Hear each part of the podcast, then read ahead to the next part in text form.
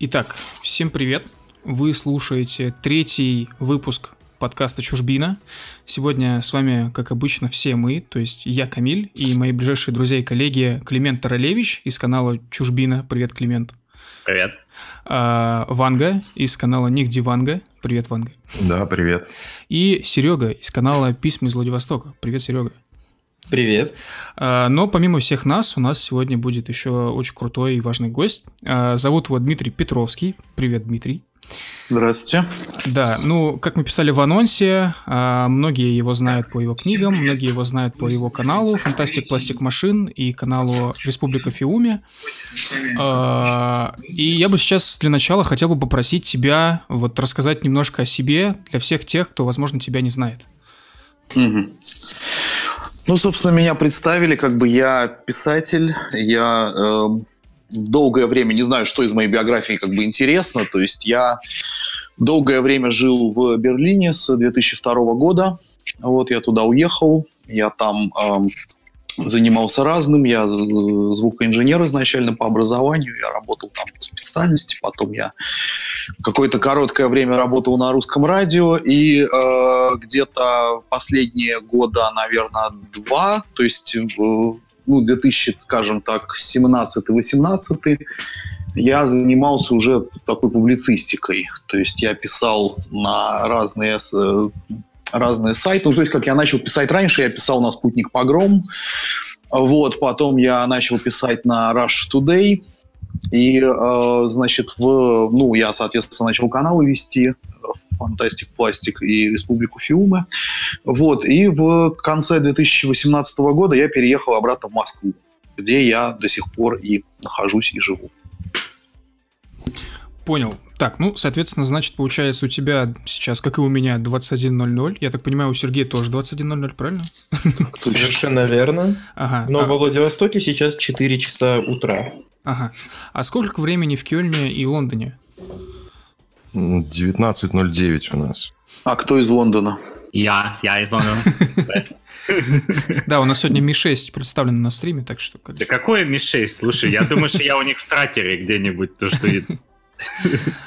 Да. Э, хотел бы всех заранее предупредить, что у меня сегодня будет э, мало. Ну, возрадуйтесь все, кто меня не любит. Поэтому прошу поддержать моих коллег. Вот. И сейчас сразу, сразу сходу задам такой э, очень важный, я думаю, вопрос. Как сегодня, в сегодняшнем выпуске сказал Лебедев, коронавирус, коронавирус, Коронавирус, коронавирус. Итак, коронавирус. Э, какие, что происходит, собственно, в Великобритании, в Германии, что происходит в России? Ну, может быть, у всех там разные точки зрения, и разные люди замечают разное. Как вы сами приготовились к этому делу и готовились ли, ну вот, к карантину в смысле? Какие подготовительные мероприятия Давай вы я проводили? Начну. Давай. Как в самый в прошлом, у нас всего лишь 6 часов. Вот, ну, Um, у нас только что объявил наш Бориска, что закрываются клубы, пабы, ну, короче, общественные заведения. Вот, и я еще не дочитал полностью его сообщение, ну, то есть мне кажется, что пока еще комендантский час не объявили, но как бы рекомендация, что все, кто может, те, те работают из дома.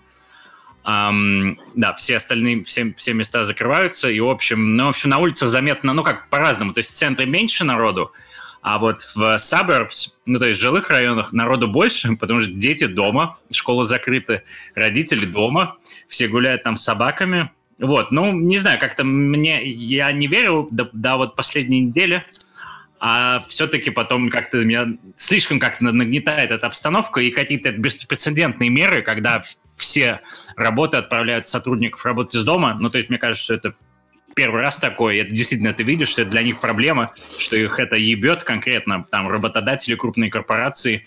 И я немножко, ну, не, не испугался, но, короче, это наводит на мысли, что что-то что-то что-то не так. А, ну, ну, я могу... Давай. Да, давай, я тогда перехвачу эстафету. Ну, у нас все развивается немного стремительнее, потому что Баварию уже закрыли, то есть э, выходить просто так на улицу вроде как запрещено. Э, собираться там по двое, больше двух тоже нельзя. На работе нам всем раздали справки о том, что мы э, из-за экономической ситуации должны присутствовать на работе. Да, но мы попросили, чтобы передвигаться как в свободную погоду, если все закроют. Ну, школы закрыты, рестораны до трех. Ну, как бы такая. Вот, гречку с туалетной бумагой все скупили. Тушенку тоже. Не знаю. Я вот по совету Любжина запасся кофе и алкоголем. И, и все. И вот, вот мой ответ коронавирусу. Алкоголь и кофе. А, ну, давайте тогда расскажу, наверное, о ситуации в Москве, если вы мне разрешите. в Москве э, пока ничего особо не происходит, просто Ашаны, ну, по крайней мере, на окраинах Москвы Ашаны стоят пуст, ну, такие частично пустые, скажем так. То есть, э, ну, понятно, какие полки пустые. Пустые полки с э, тушенкой, тушенки нет. Ну, либо осталась только дорогая, либо совсем дешевая. Э, круп нет, э, вода есть, еще очень много, на самом деле. Туалетной бумаги нет. Э, антисептиков абсолютно нет, кончились. Вот. А при этом в аптеках еще есть салициловый спирт, есть... Э, э, блин, забыл название. Ну, в общем, салициловый спирт есть. Я не знаю, насколько он помогает, но если что, вот вам как бы лайфхак. Что? Что? Слушайте, я на самом деле, я вот слушаю вот эти вот ужасы, которые рассказывают про Москву. Как бы я сегодня был в э, перекрестке, не знаю, правда, в Ашане я не был. Может быть, конечно, это не пересекается с моим опытом, потому что я, например, ну я не покупаю гречку, да. А хотя нет, я вру, я сегодня купил гречку, я ее, правда, купил в кулинарии готовую уже, сваренную, да. Ее там было достаточно много. Туалетную бумагу я тоже купил, и она была. Вот, тушенкой не интересовался, как бы крупами не интересовался, я не знаю, что с ними делать. Вот. Э, а в остальном, ну, я вам вот честно скажу, я большой разницы заметил. То есть, как бы то, что я обычно покупаю, оно все есть.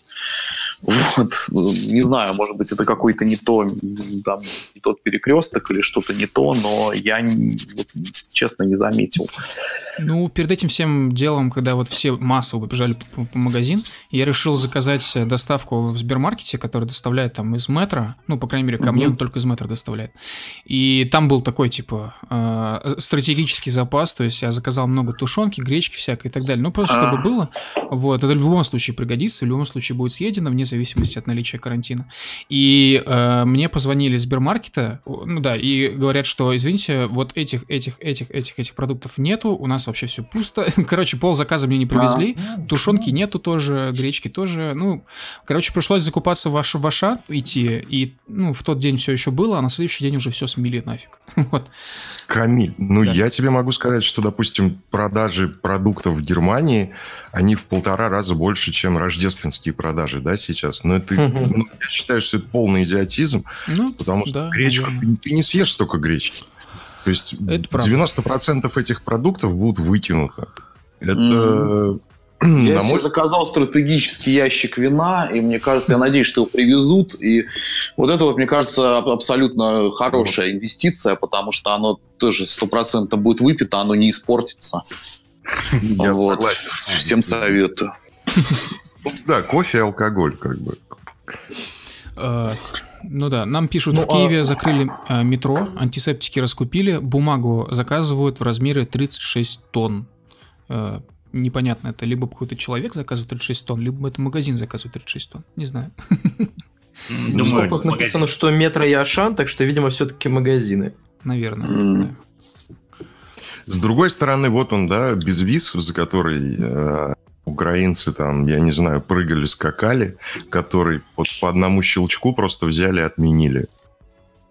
Ну, вообще, да, мне, знаешь... Мне кажется, никто особо об этом не думал, потому что, ну вот, вот вы сказали, это первое, это я в первый раз об этом подумал, хотя былое время, конечно, бы все бы позлорадствовали очень активно. Ну, то есть, серьезно, да? Какой да, то есть, на самом деле, какое-то время мы оказались в ситуации, сейчас уже, видимо, нет, но в какой-то момент была ситуация, когда российский паспорт был более мобилен, чем любой европейский, да, потому что, например, Израиль закрыл, э, ну, вот у меня знакомый перед этим ездил в Израиль, Израиль закрыл все э, въезды из Германии, а из России нет, да, то есть он mm. летел через Германию, как гражданин Израиля, вот, и он, ему пришлось менять билеты, потому что если бы он влетел из Германии, ему бы пришлось проходить двухнедельный карантин. Вот, э, значит, Америка тоже не закрыта для России, насколько я знаю, или была не закрыта, а Европа была. Вот, то есть э, была очень прикольная ситуация, когда российский паспорт внезапно оказался более ценным, чем любой паспорт Евросоюза. А, мне нравится, как европейская солидарность, она очень хорошо сработала в плане передачи заразы но перестала работать в момент, когда все поняли, что типа, типа, извиняюсь, пиздец, у нас все заразились. Вот, и все просто взяли и закрылись, закрыли свои границы, правительство начали Нет. издавать собственные указы, акты, и все, и пошло. Коронавирус сделал, конечно, гораздо больше, чем любая правая партия, да, любое правое движение, и, э, значит, и любая евроскептическая партия, да, любая альтернатива для Германии или что-то такое. То есть коронавирус, в принципе, он такой хороший наш правый российский вирус. Вот. Э, единственное, что, конечно, ну, мне, конечно, жалко того, что вот нельзя так путешествовать там и так далее, ездить. Вот. Но, в принципе, да, в принципе, коронавирус, он, в общем, в какой-то мере на стороне добра, конечно. Так, ну, э, Ванга, на этой ноте я предлагаю передать Сейчас, слово секундочку, тебе. Секундочку, до, да. до вот этой ноты. А давайте да. посмотрим, а у кого немножко есть какое-то дрожание или скрежет, просто мешает звуку. Беспокойство. Дрожание или скрежет. Я думаю, что дело в наушниках, в гарнитуре проводной у кого-то. А, это, возможно, у меня тогда. Извините, да, да просто. Да, а, о будущем беспокоиться, чтобы потом было лучше слушать слушателям. Хорошо. Да, это дело. Спасибо большое. Дмитрий, а вот вы сказали, что 16 лет, если я правильно понял, прожили в Евросоюзе и... Да. Чем, 2002-2018. Каким опытом вызвана такая нелюбовь к нему? Почему вы так радуетесь коронавирусу и тому, что он сделал больше, чем любая другая партия? Ну, ну как бы... не любовь-то? Ну, смотрите, я на самом деле очень люблю Европу, да, то есть я в ней прожил, э, во-первых, я там прожил большую часть своей сознательной жизни, как, как никак, то есть я уехал, мне было 18 лет, uh-huh. 19.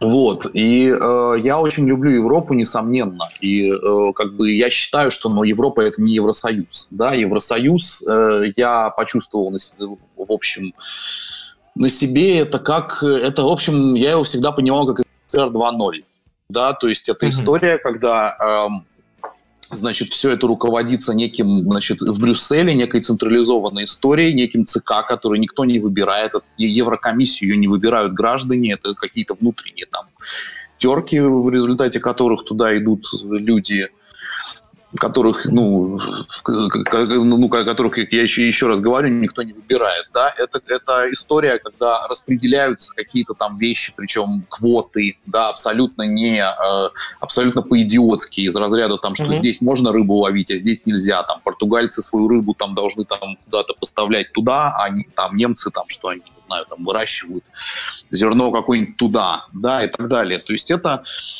абсолютно была такая абсолютно такой, ну, вот СССР 2.0 такой, модернизированный немножко, но тем не менее. Вот, и, э, естественно, это все, когда начался мигрантский кризис, это все показало себя во всей своей красе, и я это не люблю именно потому, и не потому, что я желаю какого-то зла там в Европе, не дай бог, конечно, нет. Как бы я европеец, мы все европейцы, да, Россия часть Европы. Mm-hmm. Вот, а потому что это люди, которые Европу губят. Вот. И Европу в том виде, в которую, в которую мы знаем и любим, да, то есть, знаете, было такое, что э, у русских у них часто есть две позиции, либо Россия не Европа, да, такая mm-hmm. вот эта вот позиция, э, вот эта азиатская, такая евразийская, или Европа не Европа, да, вот как бы я придерживаюсь немножко этой позиции, то есть я считаю, что, э, в общем, хранителей вот такой настоящей Европы, их осталось очень немного, и радуюсь, естественно, всему, что вот эту вот историю разрушает, которая, потому что я надеюсь, что Европа вернется к тому, чем она когда-то была. А кто является этими хранителями немногочисленными? Ну, это, это во-первых, традиция я на самом деле, так, поскольку я все-таки я литератор, я не там не политолог, не журналист, я могу немножко строить такие утопии, да, то есть я считал, что на самом деле Россия во многом является последним форпостом, да, этой вот э, вот этой некой традиции, даже не столько Россия как государство, столько сколько русские. Да, и, э, ну, естественно, в Европе они, конечно, тоже есть, да, то есть это какие-то люди, в общем, э, традиционалистских взглядов и э, традиционалистских, консервативных, которые, в общем, и молодежь, кстати, там в лице тех же и дентаристов, и новых этих правых, они открывают для себя немножко красоту вот этой вот традиции и так далее, и так далее, чему, чему они сказанно mm-hmm. рад. Ну, слушай, Сереж, там и есть... я...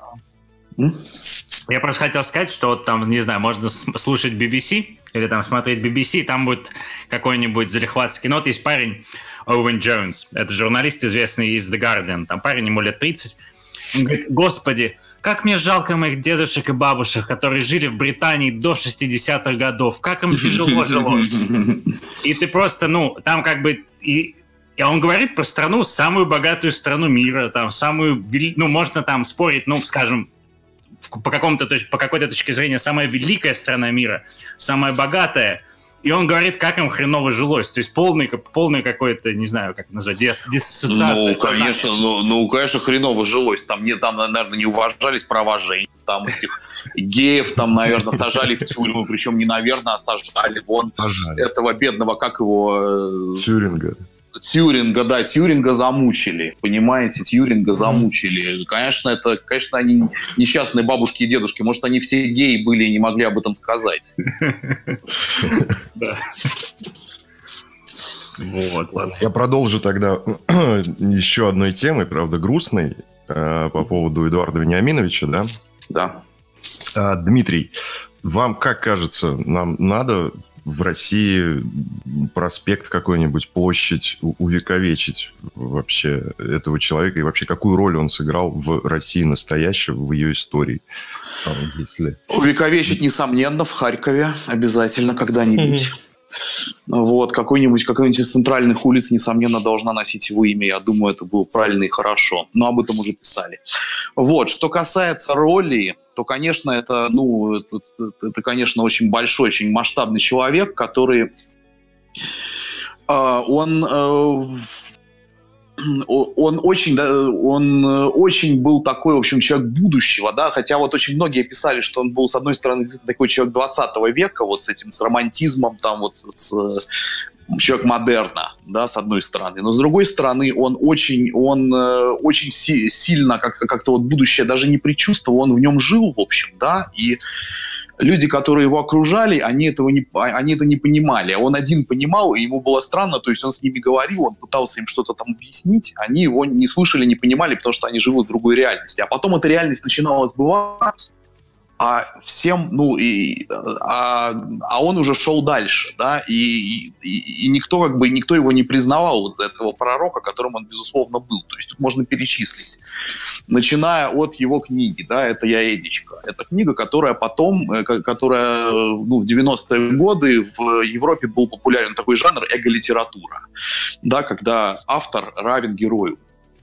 Я помню, я когда-то там изучал голландскую литературу, у нас был целый семинар по этому делу, и мы читали там книги из 90-х нулевых, где куча, там целая серия была авторов, абсолютно, к сожалению, неинтересных, но тем не менее, которые писали вот такой, такого Эдичку, разбавленного один к десяти. Вот, он это сделал, да, потом он э, то, что он делал в политике. Он э, создал НБП по образу и подобию которой потом мы видим в Европе идентаристы. Идентаристы — это тоже НБП по большому счету. Да, то есть тот, тот же подход там, к политике, как, как к акционизму, вот эти вот все акции у них и так далее, там, водружение знамен, вплоть, ну, ну вот прям один в один. Да, при том, что вряд ли они знали про НБП, или, я не знаю, знали, не знали, но в любом случае вот э, Эдуард Вениаминович это из воздуха подхватил, а тогда это казалось вот чем-то таким странным, чем-то маргинальным, в общем, и непонятно чем. Ну, естественно, это общее место, про которое уже все говорили, то, что он начал э, как, как бы призывать к ириденте, к возвращению русских земель еще до того, как вообще кто-то над этим начал задумываться. И, а потом это стало uh-huh. государственной политикой в каком-то, в каком-то, по крайней мере, изводе. То есть вот, а он за это отсидел в тюрьме. Да, то есть это, э, конечно, он жил немножко вперед.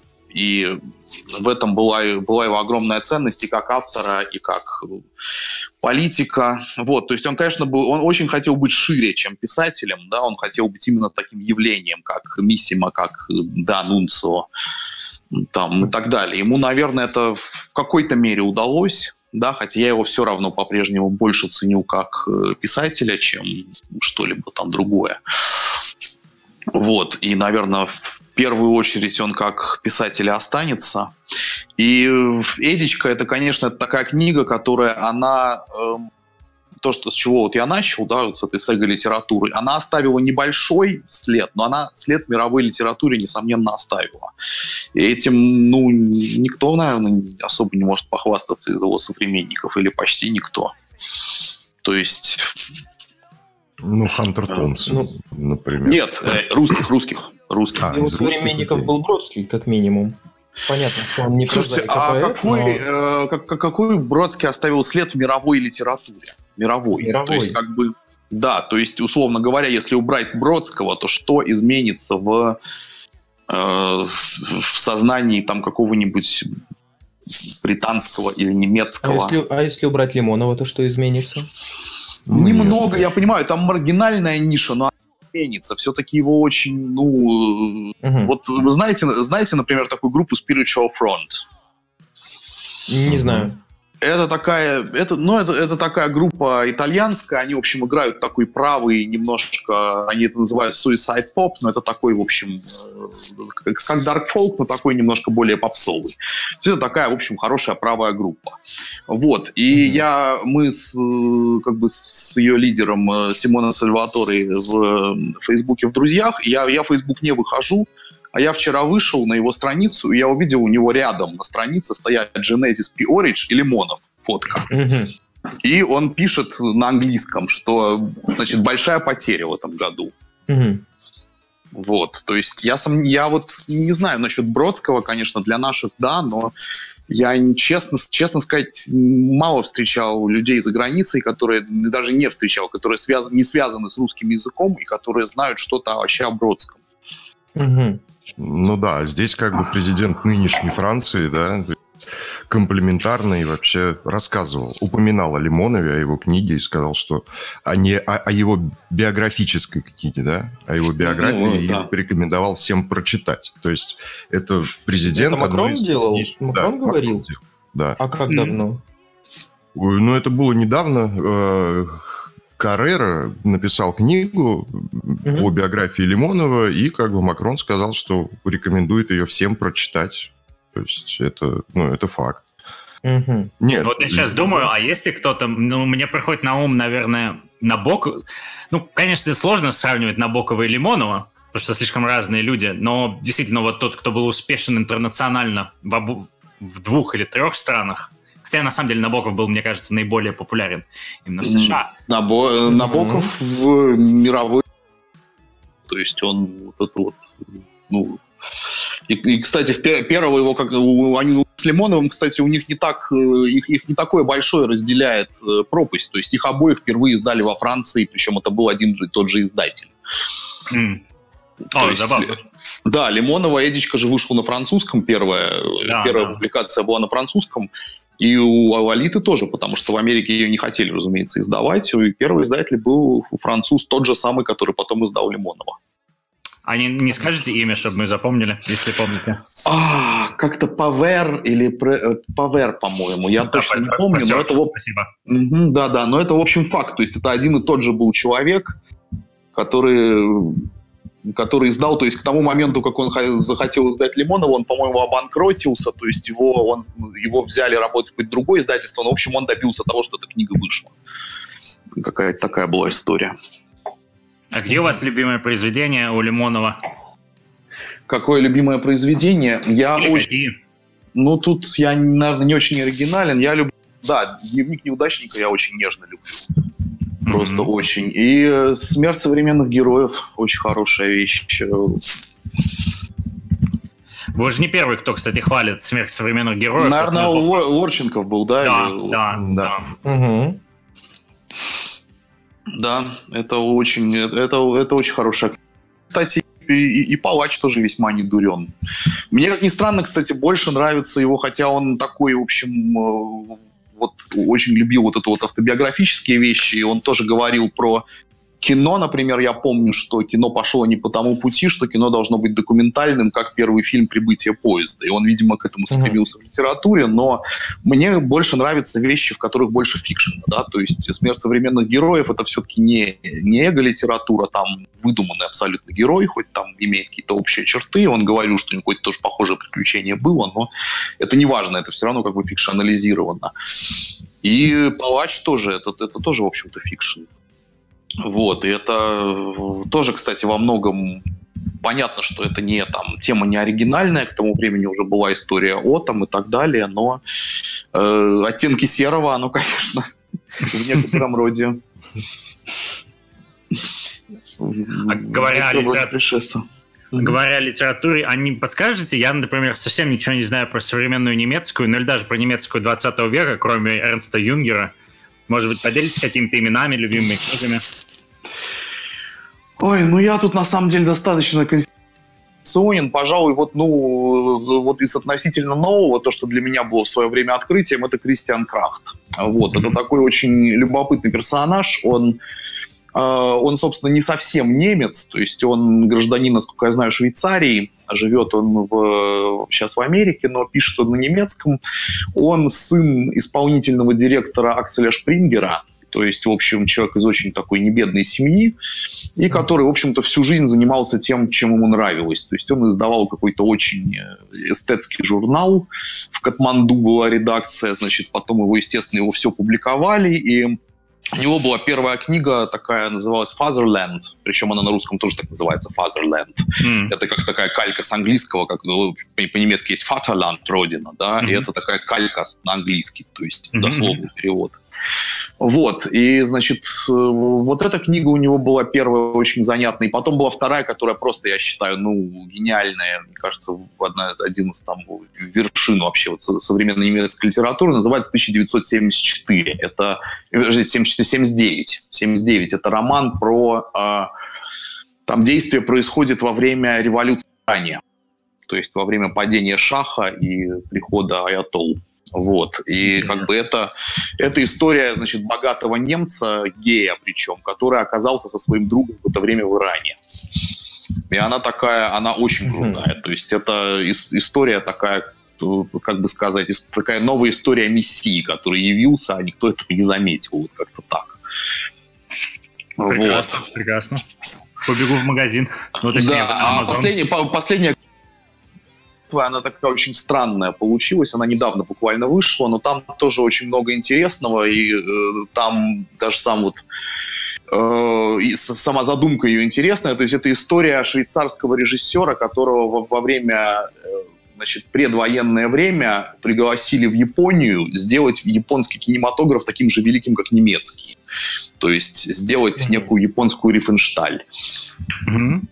Вот. А не подскажете, пропустил, как называется? Мертвая называется. Мертвая. Интересно. Вот, это, это что касается современной литературы. Ну, для меня, не знаю, для меня немецкая литература такая вот началась с Бёлля, просто потому что я его, это первая книга, которую я прочел в оригинале на немецком. Это в школе еще было. Вот, это был как, ну, и, в общем, был какой-то такой важный, что ли, автор. Ну, и, в общем-то, все, все знают такую школьную программу практически. А не, не расскажете поподробнее? Я, если честно, совсем не знаю, кто это такой. Генрих Бёль. Генрих Бёль – это был писатель времен, в общем, немецких таких послевоенных. И у него самая военных, послевоенных, у него самая известная книга – это, это глазами клоуна называется. Клоуна, да. Угу. Вот. Потом есть такая бильярд полдесятого, она очень стилистически интересно построена. Вот, это книга про три, такая сага про три поколения немцев, где первый, значит, дедушка возводил э, храм, собор, э, сын э, немецкий, значит, инженер-подрывник, а внук восстанавливал. Интересно. А mm-hmm. есть еще писатель был какой-то, он что, что-то он сделал противоречивое или что-то он сказал в десятых годах или в начале десятых. Гюнтерграсс. Гюнтерграсс. Вот, да, который из, из э, Данцига урожденный. Он? Он? Гюн... Гюнтерграсс да. прекрасный. Прекрасный, абсолютно. Жестяной барабан, прекрасная книга, конечно. Mm-hmm. Да, он противоречиво, он тогда высказал против, э, он высказывался против Израиля, что-то он высказался. Во-первых, он высказывался против Израиля, во-вторых, под старость лет он уже признался, что он, э, значит, был, э, по-моему, в СС он был, да, он был в СС, как бы то, что он всю жизнь скрывал, а потом он, значит, это перестал скрывать, и как бы это был большой скандал, его начали, ГРАС пишется через такое вот немецкое острое «С», которое mm-hmm. можно тоже заменять двумя «С». Его, естественно, стали писать вот с этими двумя молниями.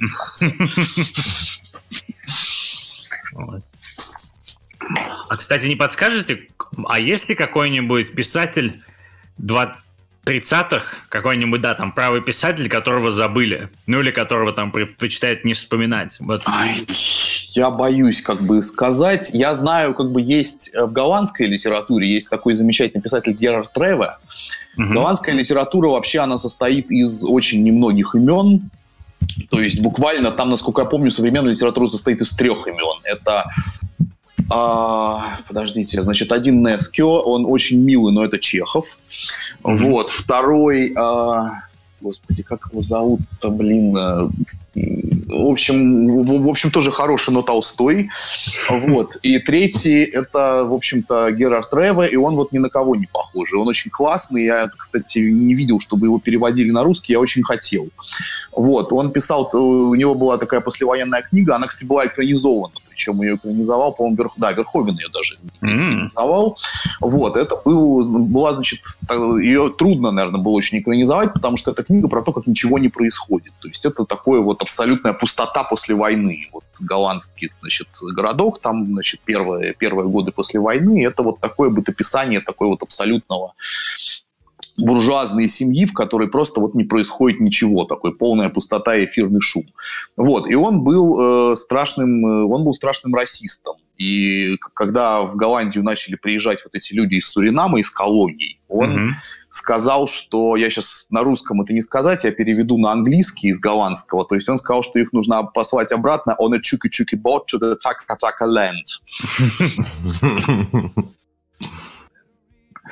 Вот, за что его как бы очень... То есть это был человек такой вот, как Лимонов очень любил, кстати, Жан Жен... Жана Жене вспоминать, это было что-то такое. То есть это был человек, который, с одной стороны, был признанным классиком, которого читали в школах, с другой стороны, при этом он был жив, но с ним пытались не разговаривать, как бы, и не брать там интервью и так далее, потому что знали, что дед как бы наплетет сейчас.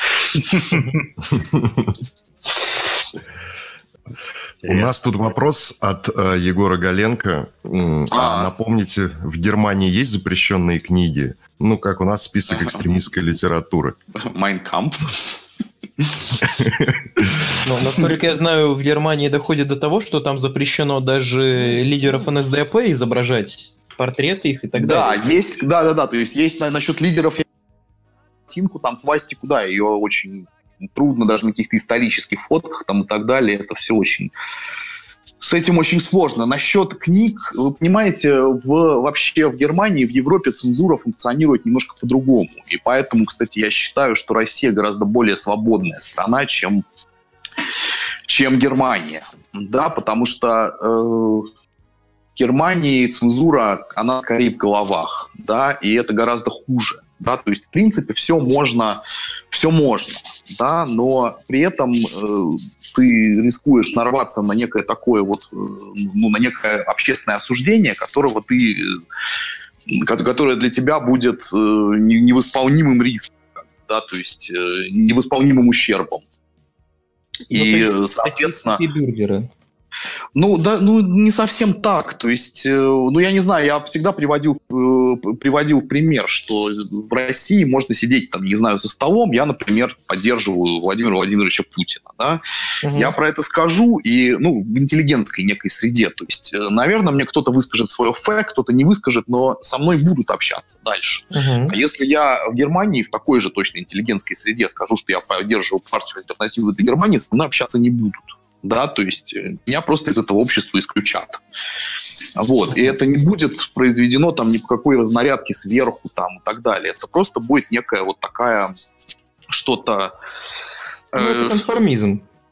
Ну да, просто mm. это, на обще... это на общественном конформизм, действительно, они так думают, вот, и они, им очень трудно объяснить, э, что, что здесь не так. То есть я помню, например, вот на этих правых демонстрациях я подходил к там, каким-то женщинам, с ними разговаривал. Э, значит, которая там, ну, контрдемонстрация была некая, вот эти леваки. Там была женщина, значит, учительница, по-моему, школьная или что-то такое.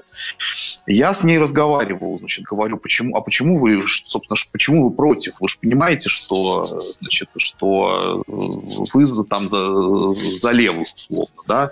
Вы же понимаете, что не могут быть одновременно мигранты и социальное государство, да, либо-либо хотя бы. Она говорит, нет, почему? Мы же, как бы, это наш долг, мы должны их, значит, мы перед ними виноваты, мы должны их впустить. Я говорю, хорошо, но вы понимаете, что статистика по преступности, она в абсолютной корреляции с количеством того, что там вот этих всех людей, которые въезжают. Говорит, да, ну и что? Вообще это гораздо... Э, вообще это очень маленькая проблема, говорит. Нам эту проблему навязывают, чтобы замолчать большие проблемы. Я говорю, хорошо, какая большая? Экология. Ну и вот... Вот как бы вот, вот такой вот происходит, э, такой происходит диалог.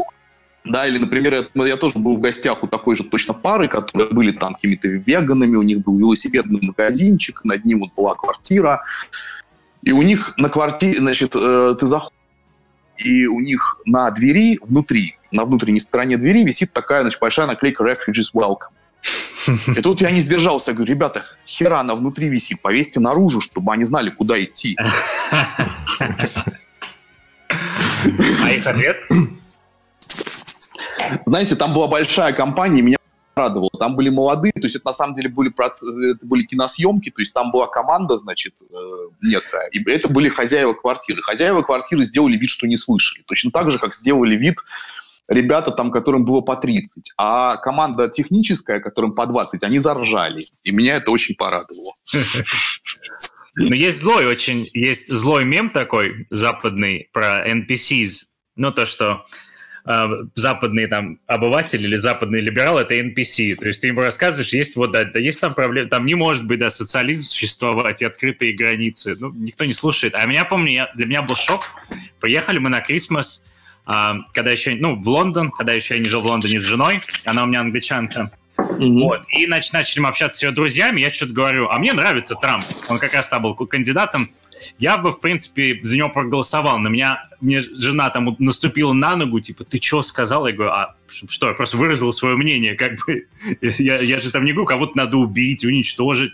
И то есть он потом говорит, ты что, ты испортил людям там настроение. И я, я, я не поверил, я думал, ну, ну я не, я в России там можно говорить, я ненавижу Путина, я люблю Путина, и люди продолжают там выпивать, общаться, дружить.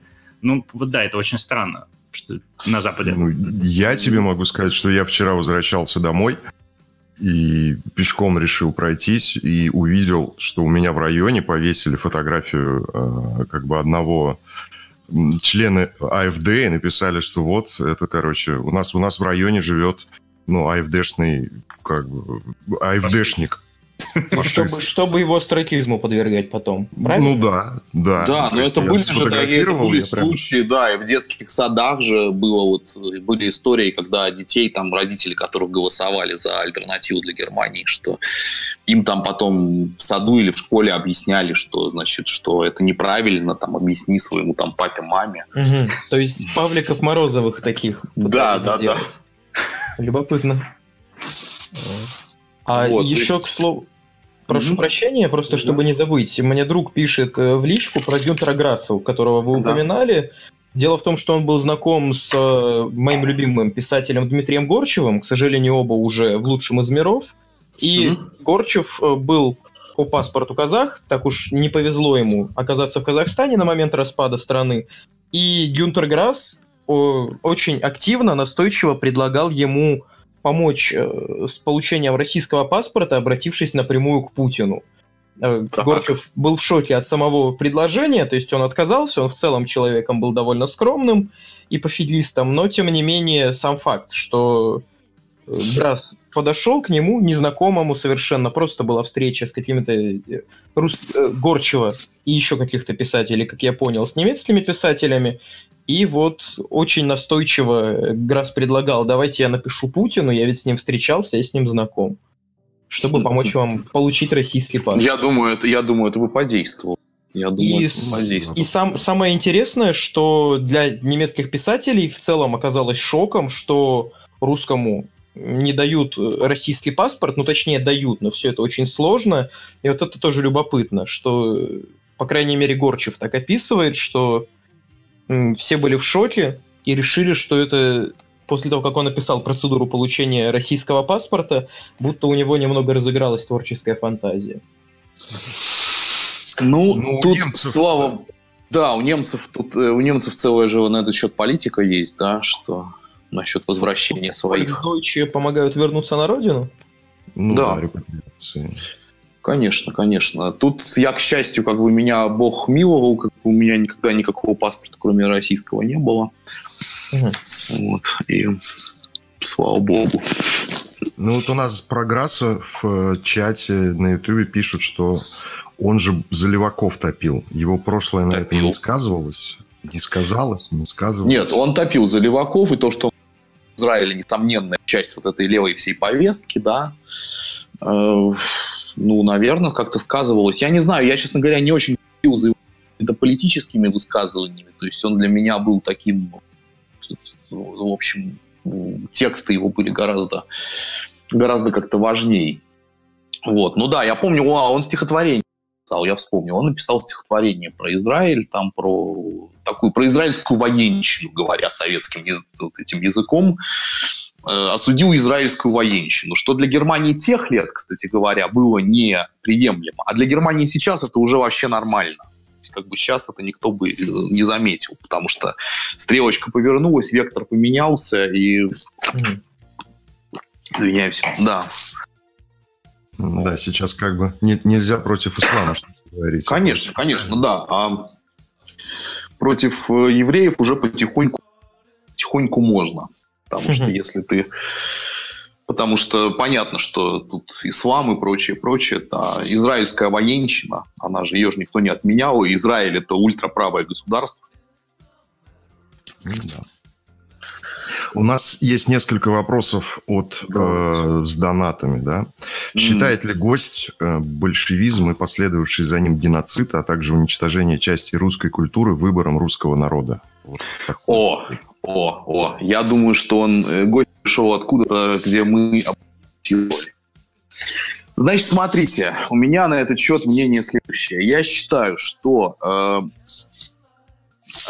да, мне, кстати говоря, задавали, я помню, что в чате Фиума такой вопрос про выбор еврейского народа. Вот. Я ответил, я ответил да, после чего было, значит, э, был какой-то страшный бомбеж на тему, где тебя найти мразь и так далее. Так вот, Значит, выбором, был ли он выбором? Значит, я считаю, что русский народ, во-первых, я не, я сразу вам скажу, тут я не делю наш народ на русский и советский, да.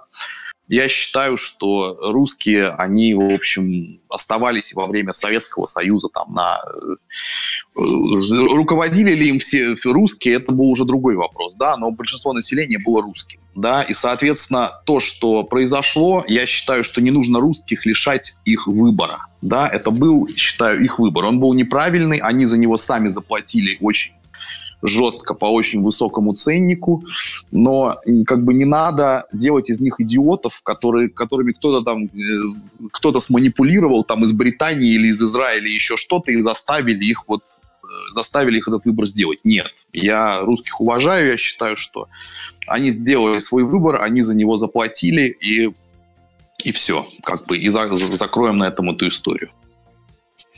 Хорошо, ну тогда еще один нежный, наверное, вопрос даже будет. Что гость понимает под традиционализмом? Особенно интересно, какие традиции у русских. Это советские традиции, имперские традиции или какие-то русские традиции, на которые влияло государственное устройство? Традиционализмом. Ну, слушайте, я считаю, да, я их вижу все-таки как часть э, русских, как один из европейских народов, да, то есть с вас... Э, там, с каким-то своим очень э, очень со своей локальной спецификой, но тем не менее, да, я вижу нашу все-таки традицию как часть, э, как часть европейской, да, и э, когда я говорю о традиционализме, я говорю о каких-то простых вещах, как о семье, о религии, о э, культуре, да, то есть как бы наша культура, она тоже часть э, европейского культурного кода и наоборот, да, то есть есть э, ну, там, русская литература, мы понимаем все, там, да, без нее непредставима огромный там ча- часть, огромный пласт мировой литературы. Вот, и вот как-то так, да, то есть это наши это наши корни. Если копать глубже, да, если копать глубже, там в какие-то более древние традиции, тоже можно в это закопаться. Вот, я скорее, я посмотрю скорее что-то, что-то, что ближе, да, то есть э, это, это, в общем, простые, простые вещи, которые, тем не менее, на которых, тем не менее, Европа до сих пор стоит, и которую, и вот этот фундамент из нее постоянно, постоянно пытаются вышибить. Вот, то есть это отношения там какие-то мужчины, э, это отношения мужчин и женщин, там это какая-то традиция там чести, слова и прочее, прочее, прочее. Вот такие банальные очень вещи. Угу.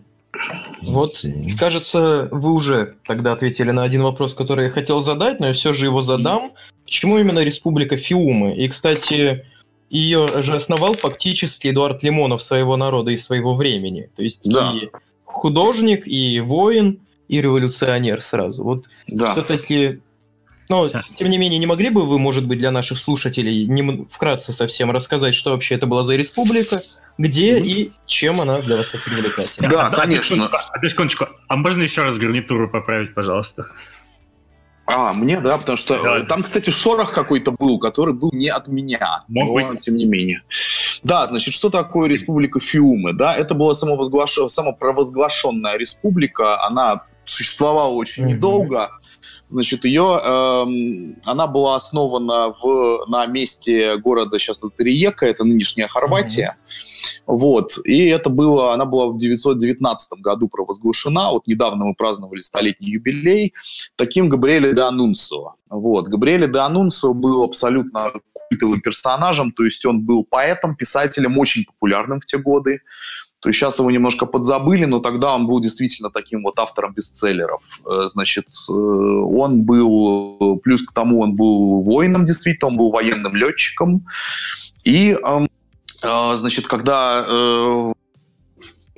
в какой-то момент, значит, он после окончания, собственно говоря, Первой мировой войны, значит, Риека принадлежала Австро-Венгрии, значит, ее начали как-то там пытаться делить Италия, там словенцы, хорваты и прочее, прочее. И до анонса он просто он собрал отряд и вошел в Фиумы и занял его. Вот. И он провозгласил это место республикой красоты, то есть он сказал, что это будет государство поэтов, здесь будет, э, значит, конституция в стихах, значит, каждый будет... Там такая была смесь немножко социализма, там каких-то правых идей и так далее. То есть, с одной стороны, э, значит, там каждый работал столько, сколько ему там нравилось. Вот, бедным людям выдавали цветы и кокаин. Значит, э, там, да, Конституция была написана поэты, там, художники и прочие считались самыми главными членами общества, но при этом там был жесткий, это такой достаточно жесткий милитаризм, там были вот эти отряды его, которые марш... там постоянно маршировали, там, э, какие-то безумные совершенно тренировки, там чуть ли не боевыми гранатами они друг друга кидались. Ну и плюс к тому республика жила пиратством, потому что денег у них не было, их, в общем, отрезали от э, всего мира, они грабили караваны в буквальном смысле. Вот, там был такой замечательный совершенно персонаж, э, летчик Гвида Келлер, его, э, значит, э, де Анунцио, ближайший буквально там правая рука, который летал летал на самолете во фраке, в белой рубашке и с чайным сервизом. И, чит, и, и читал в полете. То есть он как-то там, у него была какая-то система там такого псевдоавтопилота, которая позволяла ему в полете читать. Вот, и при этом он делал налеты на ближайшие города и воровал там чуть ли не свиней, там что-то такое для, для пропитания. Вот. Ну, в общем, это все недолго, естественно, просуществовало, то есть это был такой абсолютно утопический эксперимент, который, естественно, закончился ничем, то есть э, не смогли поэты существовать долго таким образом, но это была вот какая-то такая вспышка чего-то очень мне кажется, прекрасного, да, то есть, естественно, художники, поэты, они стремятся к тому, ну, художнику вообще ему сложно в социуме, да, и они всю жизнь, как правило, большая их часть жизни уходит на то, чтобы как-то научиться, приучиться с этим социумом, взаимодействовать. И это был вот, была вот такая очень смелая попытка сделать социум, состоящий из одних, собственно, художников, из творческих людей, чтобы они там создали что-то что-то великое. Это все было там на фоне туризма и так далее. То есть такого, это была, в общем, общемировая в те годы вспышка такого нового искусства и так далее. Вот, поэтому, собственно, Республика Фиуме, я сделал такой канал, потому что, ну, как такое виртуальное посольство, что ли. Угу. Вот, потому что это, ну, мне кажется, мне кажется, это было какое-то очень крутое время, именно вот как такая вспышка вот этой энергии. И тогда было много чего интересного сделано, там вот тем же Данунцу и Томазо Маринетти, который, в общем, потом в нашей, на наших широтах зашел в виде Маяковского и Бурлюка и так далее. Ну, в принципе, по сути, в мире было две столицы настоящего футуризма. Это Россия, советская, к сожалению, на тот момент, и Италия. Да. Вот. И, собственно, это, это сильно роднит наши две страны в этом плане, в плане влияния на искусство 20 века. Может быть, немцы еще примерно сопоставимо на него. Ну, у немцев, у немцев были дадаисты, которые тоже были где-то где рядом. Но еще один момент, который вы опустили. Понятно, что фиумы были и леватли, и правотли, но все-таки, скажем так, впоследствии Анунсо, ну и уже на тот момент – был связан с одной идеологией, у которой символ это пучок. Вы уже понимаете, да. к чему я клоню. И конечно, конечно. Поэтому, в принципе, можно сказать, что это был такой протофашистский проект. Даже уже не прото, потому что фактически фашистские организации тогда вполне существовали. Конечно, и до анонса его Вы его очень уважал. Да. А, пропадаю, да? Сейчас нормально? Да, угу. сейчас нормально. Да, сейчас нормально. Вот, Данунци очень уважал Муссолини, то есть когда, собственно, а, когда эта вся авантюра с э, Фиумой закончилась, то Данунцо дожил свой век в подаренной ему Муссолини вилле, которая до сих пор, кстати, есть и открыта к посещению. Там она такая абсолютно сюрная. Там, например, корабль стоит на участке, на киле просто. Слушайте, а, става, а как раз, коли говорим об Италии, а не порекомендуете ли каких-нибудь итальянских писателей 20 века? Или, может так, быть, ну вот, э, вот Маринетти, да, он, несомненно, то есть не так давно издали его книгу «Футурист Фарка» называется. Ой, что это за страшный звук? Алло? Меня... Да, а, да, да, это, видимо, у меня проехал гонщик а, по пустой дороге. Так что даже слышно. Окей, да. Ну вот Маринетти, собственно, был, как бы считают, отцом э, футуризма. Он был такой, в общем, человек очень широких занятий. То есть он занимался и музыкой, и поэзией, и писал. Вот. Но, тем не менее, вот э, роман «Футурист Мафарка» его не так давно издали на русском, ну, или переиздали, кстати, в переводе Вадима Шершеневича, такой тоже был деятель.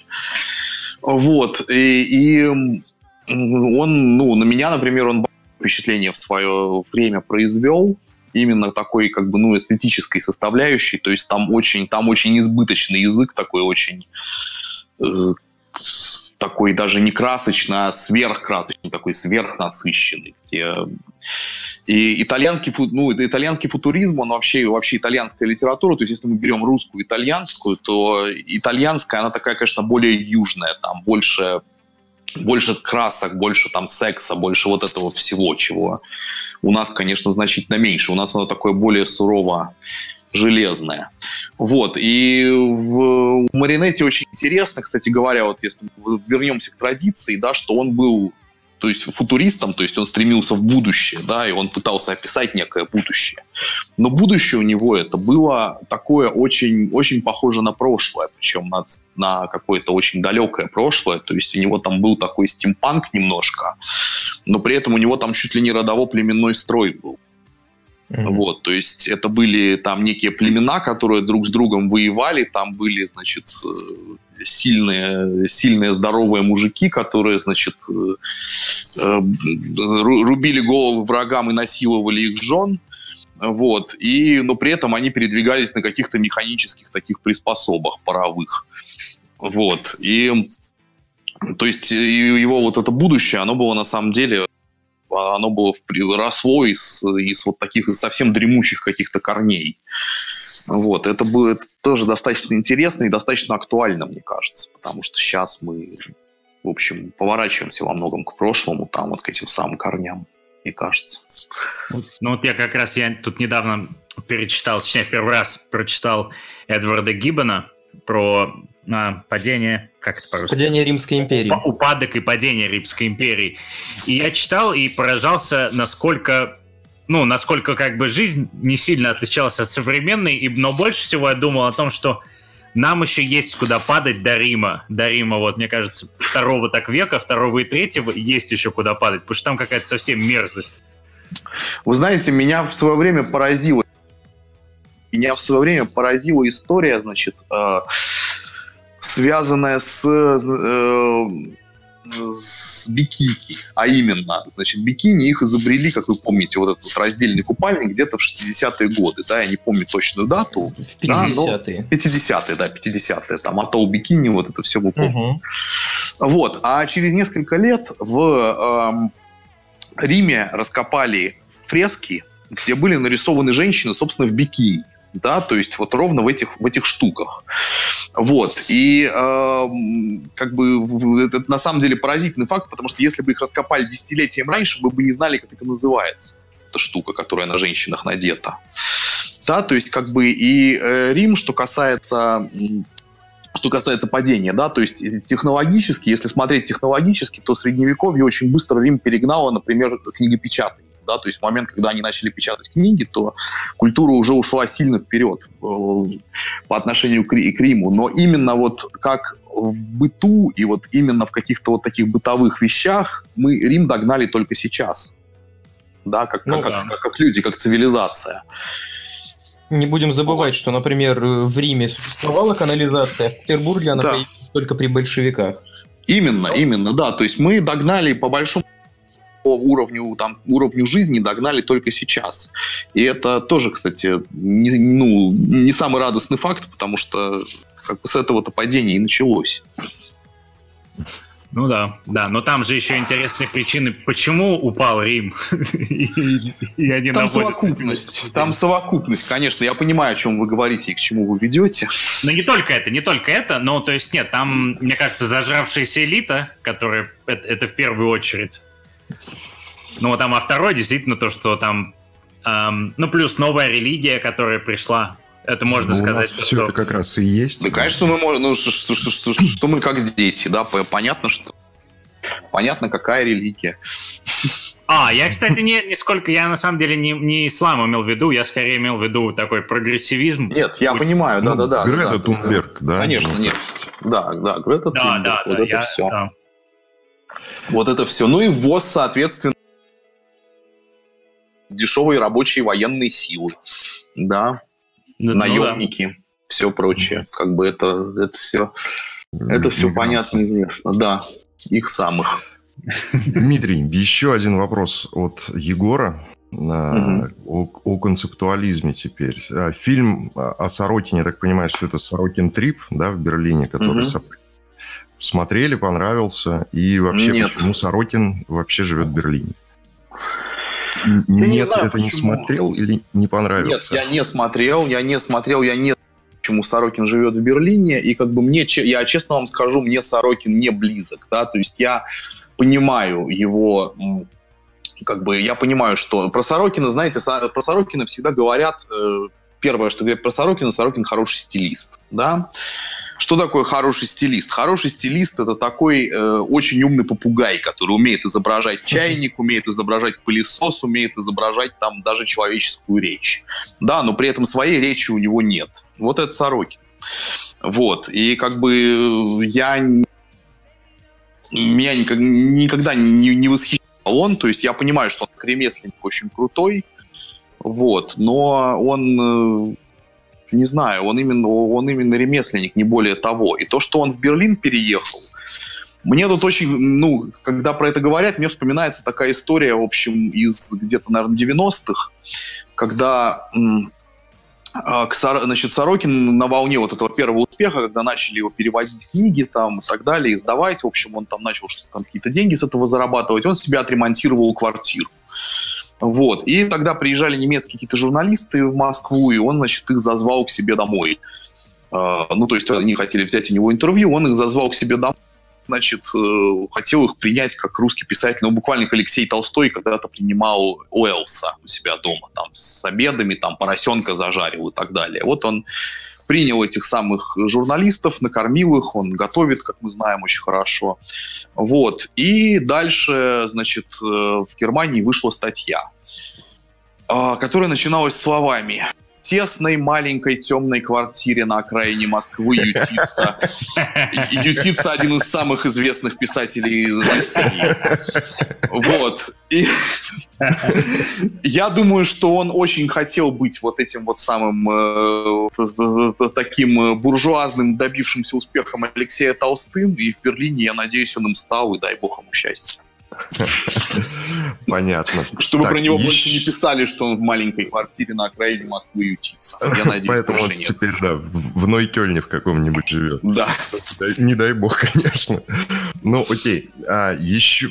Егор нас просто засыпал вообще вопросами, они довольно интересные, да? Так. А, следующий вопрос про а, Аствацатурова. Я надеюсь, наш предыдущий гость Владимир Лорченков тоже услышит ваш ответ, потому что ему все не дает покоя персона э, Аствацатура. А, Владимиру Лорченкову я тоже, сколько я знаю, очень не нравлюсь. Он меня периодически подкалывает. Ну, как бы, да, такой процесс литературный. Так, что про Аствацатурова? А как вы к нему относитесь? То есть, дословно, так. Егор спрашивает, ты котируешь Аствацатурова? Слушал его на YouTube лекции? Ой, я читал его, э, пытался читать то, что он писал, да, и я не знаю насчет лекций, да, может быть, он хороший филолог, возможно. Угу. Как писатель, я не знаю такого писателя Столцатурова, да, то есть э, я пытался читать, это, это не литература, это как бы, не знаю, ну, с, с моей точки зрения, вот, и опять-таки, как говорили когда-то а, про Набокова, когда Набокову предлагали, по-моему, возглавить кафедру какого-то университета в Америке русского языка, не помню какого, ему отказали. И я сейчас, я, я сейчас не помню имен, кто кому писал, там какие-то известные имена, в общем, этому самому ректору этого университета написали, что как же так, это величайший русский писатель из живых, как вы можете. На что он ответил, ректор ответил, слон тоже самое большое животное, но никто не предлагает ему быть директором зоопарка. Вот. Аствацатуров может быть хороший филолог, может быть замечательный филолог, но как бы это не повод, чтобы пытаться быть по другую сторону, так сказать, да, то есть быть писателем, которого когда-то филологи будут изучать, не будут. Но, судя по отзывам Владимира, все-таки филолог он тоже так себе. Не знаю. А, а говоря о писателях нулевых и десятых годов российских, ваш кто любимый? Или как, как считаете, кто заслуживает звания современного лучшего писателя России, если можно такое кому-то выдать? Знаю, мне кажется, мне кажется, пока что современная русская, русская литература, она вот только начинается, только что-то там просыпается, да, то есть я не знаю, я не люблю ни Пелевина, ни Сорокина, то есть я, ну, для меня это не какие-то важные фигуры. Э, из живущих мне очень нравится Саша Соколов, да, несмотря на то, что, несмотря на то, что он себя называет Сашей, будучи уже пожилым человеком, это такая очень либеральная история, когда mm-hmm. там Саша, Женя, Витя, вот это все. Но он, тем не менее, очень...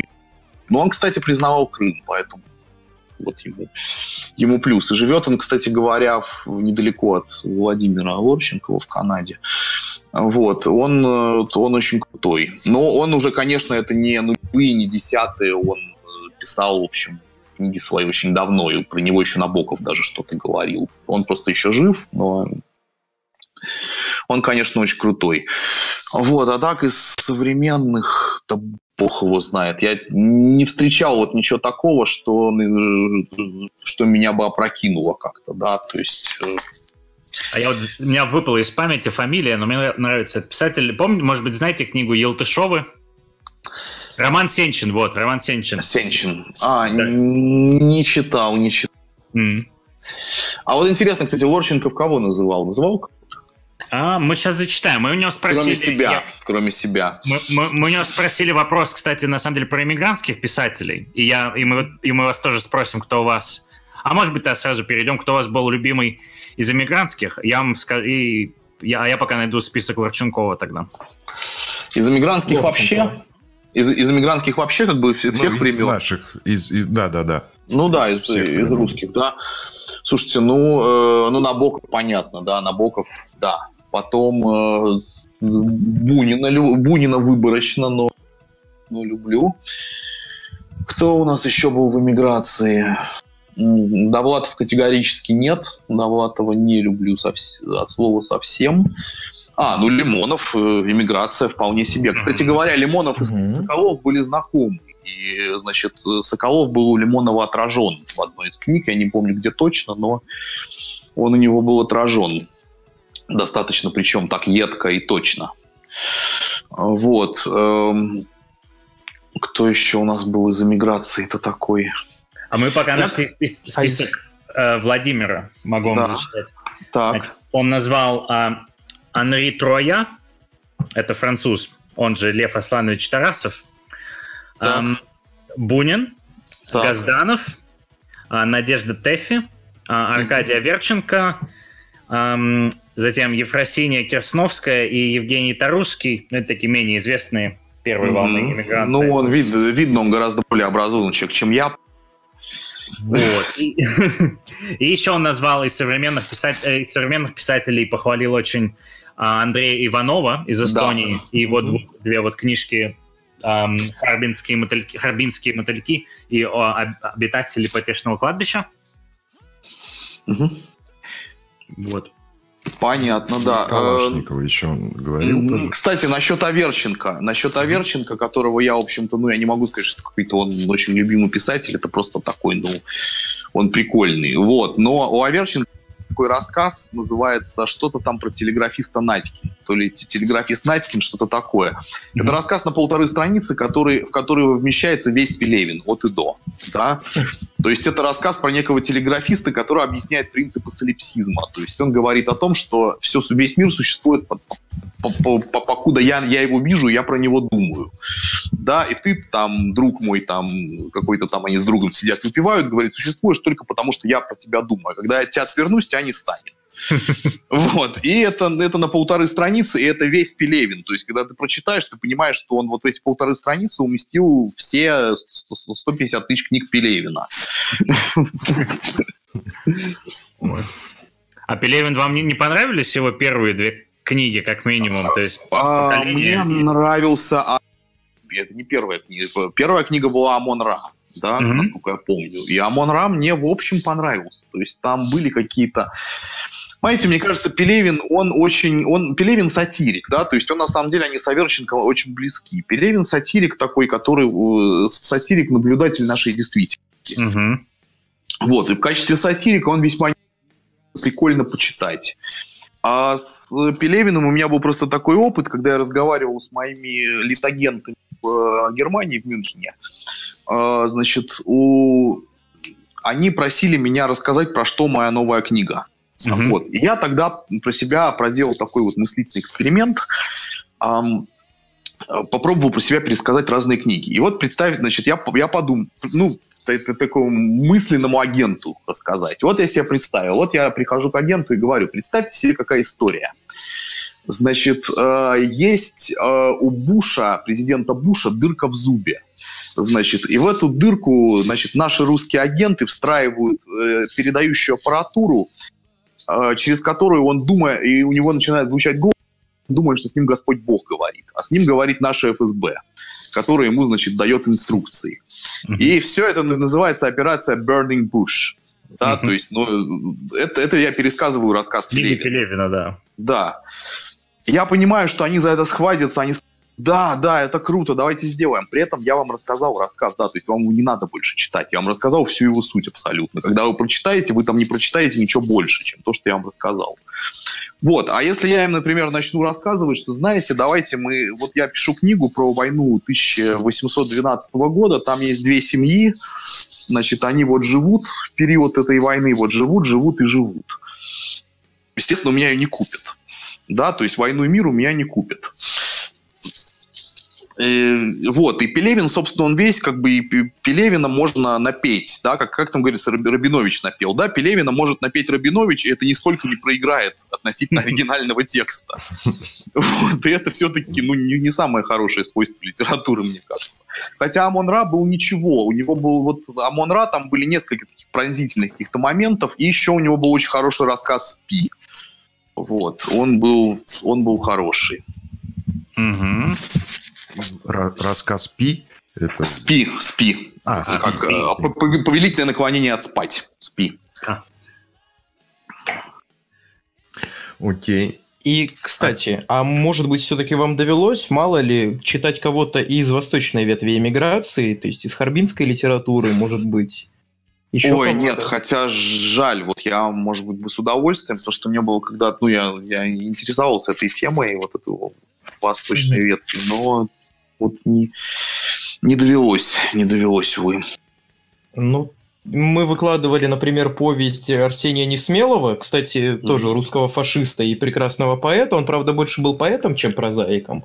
Но ну, прозаик он тоже прекрасный, и у него повесть «Драгоценные камни». Мы ее выкладывали как раз на Local Crew. Если хотите, могу скинуть вам ссылку в личку. С удовольствием, с удовольствием будет, будет вот. интересно. И тоже у нас несколько рассказов выложены других а, харбинцев на сайте нашем Ватникстан, и там я сам для себя узнал эту историю вот буквально год назад, то есть как раз вот Сережа, он сам из Владивостока, я так понимаю, у них это более известная тема, дальневосточная литература, а я узнавал просто совершенно интересный мир, то есть там рус, русско-китайская жизнь, там какие-то разбойники, хунхузы, или правильно ли я их произношу, не знаю, то есть там, и там ведь у них своя судьба была, то есть они там жили себе а, до 30-х в более-менее таком русском крае, в котором начинали прибывать, прибывать китайцы, потом пришла японская оккупация, потом там, соответственно, нач... потом, потом уж совсем пришел Ма... Мао, то есть им приходилось все бежать, да, кто-то бежал в Австралию, кто-то бежал а, в Штаты, и там в Австралии очень забавная тема, я прочитал, что русские иммигранты, вот как раз те, кто бежал из а, Дальнего Востока, они, в общем, никого не считают русскими, кроме себя. То есть, если там русские, которые приехали в Австралию из Советского Союза, или там из современной России, это для них там русскоговорящие, вот. Навиопы, возможно. Ну, типа того. Но это просто забавно, потому что вот эти русские из Китая, это как бы это не элита. То есть это там максимум рабочий класс или средний класс. То есть они там приехали совершенно голые, ободранные в эту Австралию. Ну, Но забавно, что, что у них такая вот позиция по русскости очень. Ну, они, то есть, других выписали из русских. Да, да, да, да, да, абсолютно, как это, абсолютно. Как это часто со мной происходит, да, меня, ну, выписывал из русских, включая того же Лорченкова, ну.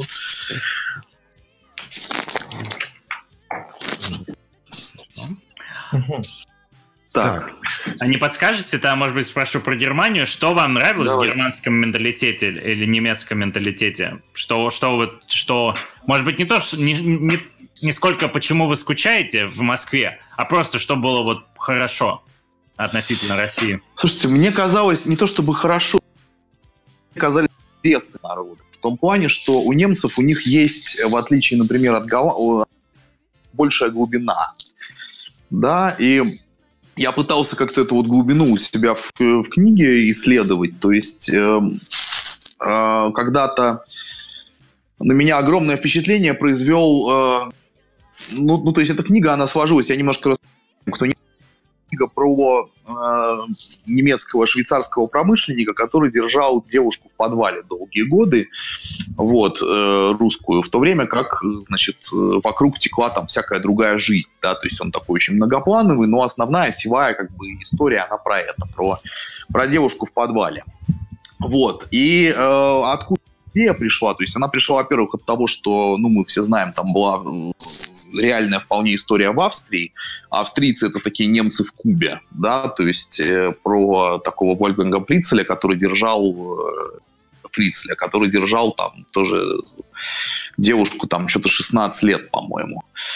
Вот. И э, и второе, это было мое посещение Баварии, значит, и замка, замка Людвига Баварского. Э, Линденхоф, вот, где есть такая штука, как грот Людвига Баварского. Значит, это такое место, которое, в общем, Людвиг, он был один из там последних баварских королей, он был сумасшедший. Вот, и он строил замки, в том числе замок, например, Нойшвайнштайн, по, по образу и подобию которого построен парижский Диснейленд. Вот. И, значит, у него он построил три замка, разорив этим абсолютно всю там казну. И, в общем, короче, было это много последствий. Вот. И в замке Линденхолм себе построил грот. Значит, в гроте там было... Это был искусственный грот полностью, значит, построенный. В нем было искусственное озеро. Там по нему плавал искусственная ладья в виде лебедя. И там была одна ниша, где он сидел. И в этом гроте ему ставили Вагнера. То есть э, ему, значит, играли э, там оперы Вагнера, и он там был единственным зрителем, который все это смотрел. Вот. Технику для этого грота производил Вернер Сименс. Меня очень до сих пор прикалывает эта вот мысль о том, как э, Сименсу прислали, собственно, техническое задание на то, чтобы вот эту вот фигню построить, и как он на это смотрел. Вот, тем не менее, на меня это произвело огромное впечатление, что я понял, что это вот что-то про немцев очень важно. Это такое сердце Германии. У немцев, у них у всех есть двойное и тройное дно, под которым есть вот это вот, вот, вот этот вот грот. И немец, у которого очень много денег, то есть немец, у которого просто там какое-то количество денег есть, он, он, скорее всего, уедет там на Майорку или на Канары, купит себе домик там и так далее. Но немец, у которого очень много денег, он обязательно построит такой грот и будет там девочек держать. Вот. И с этой точки зрения мне немцы как бы, мне они интересны да, то есть это люди, у которых есть двойное тройное дно. То есть, получается, я думал, что это только с англичанами, ну или, не знаю, с англосаксами такая проблема, что с ними э, ты не договоришься даже выпив. А я... mm Или это именно вот... То есть голландцы тоже близки, близки по духу в этом плане? А англичане? А, я, я не очень хорошо голландцев я больше знаком, потому что моя, ну, да, моя первая жена была голландка, я тоже какую-то часть времени провел в Голландии. Вот, и я ну, говорю на языке, соответственно. И голландцы, они, они кажутся, то есть немцы, они более закрытые, с одной стороны, да, mm-hmm. и с ними не так легко вот выйти на этот контакт, но когда ты выходишь, ты получаешь какую-то вот эту вот глубину. С голландцами все ровно наоборот, то есть они кажутся, они более грубые, они более открытые, то есть с ними легко задружиться там, разговориться, там, привет-привет, привет, Вася, так, так далее, но дальше этого ты не пройдешь. То есть э, вот эта вот внешняя открытость, она такая и там непонятно, как бы я так и не, не, не докопался до вот этих вот каких-то глубин. Мне кажется, что с другой стороны, ну, Голландия все-таки у нее достаточно интересная культура там и так далее. То есть, э, в общем, наверное, они есть, но до них практически, до них очень трудно достучаться. А до немцев, может быть, потому что немцы все-таки нам, ну, немцы и русские, они веками связаны там разными вещами. И, в общем, у нас больше связи какой-то есть с ними на уровне ну, культурных кодов. Если я правильно понял, то голландцы в этом плане ближе к англичанам, чем к русским, скажем так. Возможно. Это такая смесь, кстати. Немцы, знаете, это э, голландский язык, это что такое? Это пьяный англичанин пытается говорить по-немецки, как бы он звучит вот так. И, в общем, это такая голландцы, какая-то вот такая э, смесь того-того, наверное, по ощущениям. Ну да, ну или наоборот. Пьяный немец, который пытается быть англичанином. Нет, нет, нет, наоборот, именно. Да, наоборот. Англичанин, да, пытается пытается говорить по-немецки. Это же раньше был когда-то, это же был один язык, как бы, который потом, вот, это все же германская группа, что английский, что немецкий. Он развалился когда-то потом вот на эти языки. Голландский, он ближе к вот этому древневерхненемецкому и так далее, ближе к протоязыку. Mm-hmm.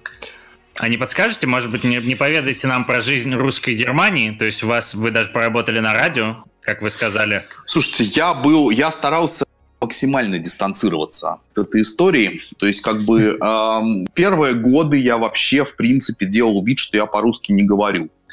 Просто потому что, как бы, и, ну, в Берлине диаспора, это она настолько мощная, как бы, что, в принципе, она, с одной стороны, мощная, да, то есть там можно жить, не зная немецкого языка, спокойно.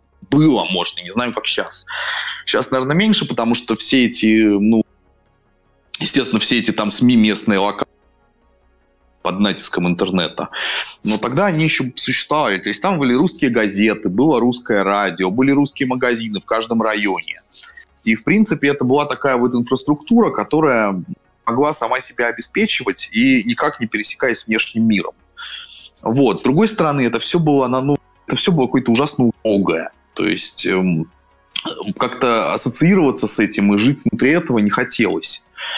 То есть, например, я такое замечал, что русские всегда, ну вообще иммигранты увозят с собой год, из которого они уехали. Да. да, то есть, например, люди, которые уехали в 80-е годы, у них в квартире была какая-то совершенно жуткая мебель под мореный дуб, который я вообще не понимаю, где они ее достали. Там. Вот, из 90-х люди ходили вот в трениках Adidas, там, у них были какие-то, ну, то есть это э, что-то, что я вообще не, не понимал, вот откуда они эти вещи, которые они на себе носят, откуда они их берут, как бы, но они их откуда-то брали.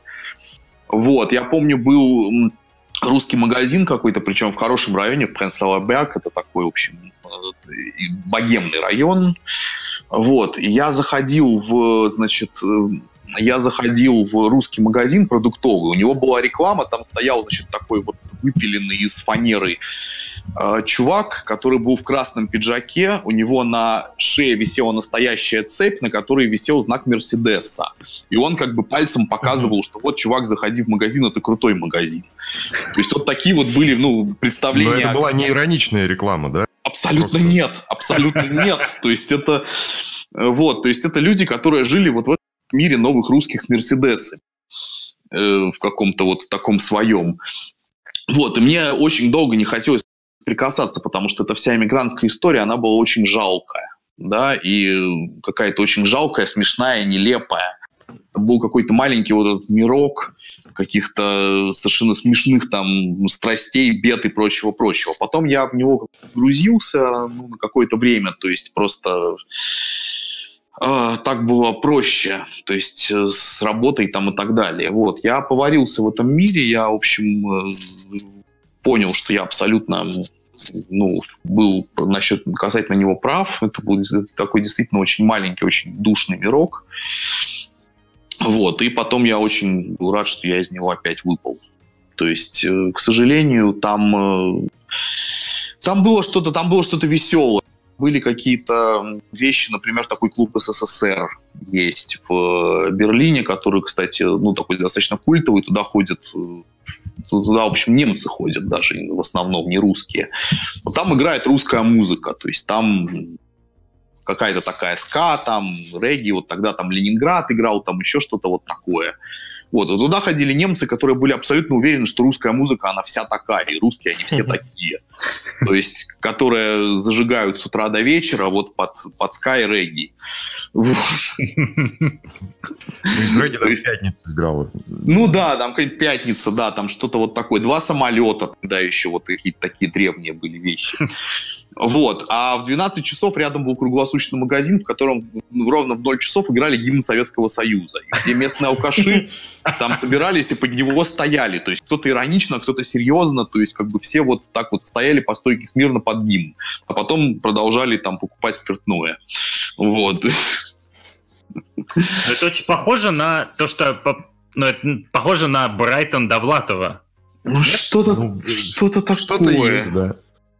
Что-то есть, да-да-да, скорее всего. Не знаю, на самом деле, конечно, сейчас уже менялось, то сейчас приехали очень много людей, которые от этого свободны, да, и которые вот это вот хипстерское, да, я, я-то туда приехал еще до этой всей волны, поэтому застал э, еще вот это старое, да, потом потом я просто не пересекался с этими людьми особо. У меня там какой-то круг... Под конец у меня круг общения уже был, когда я перестал. То есть с радио я ушел не помню, году, наверное, в 2005 вот, я после этого не работал больше нигде, ни у каких русских, вот, а потом и вовсе перестал вообще работать в Германии, то есть я начал зарабатывать свои деньги в России, а жить там.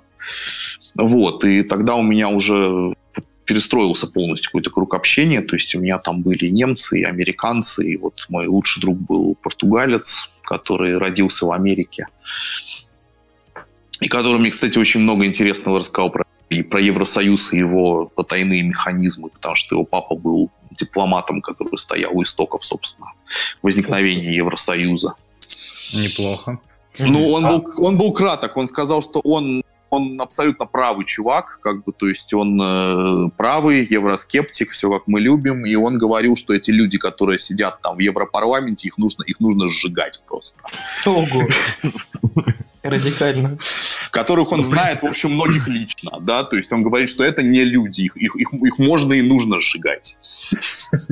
Радикально. Ну, мои знакомые, которые вхожи в кухню э, Европарламента, говорят, что там работают клинические просто идиоты.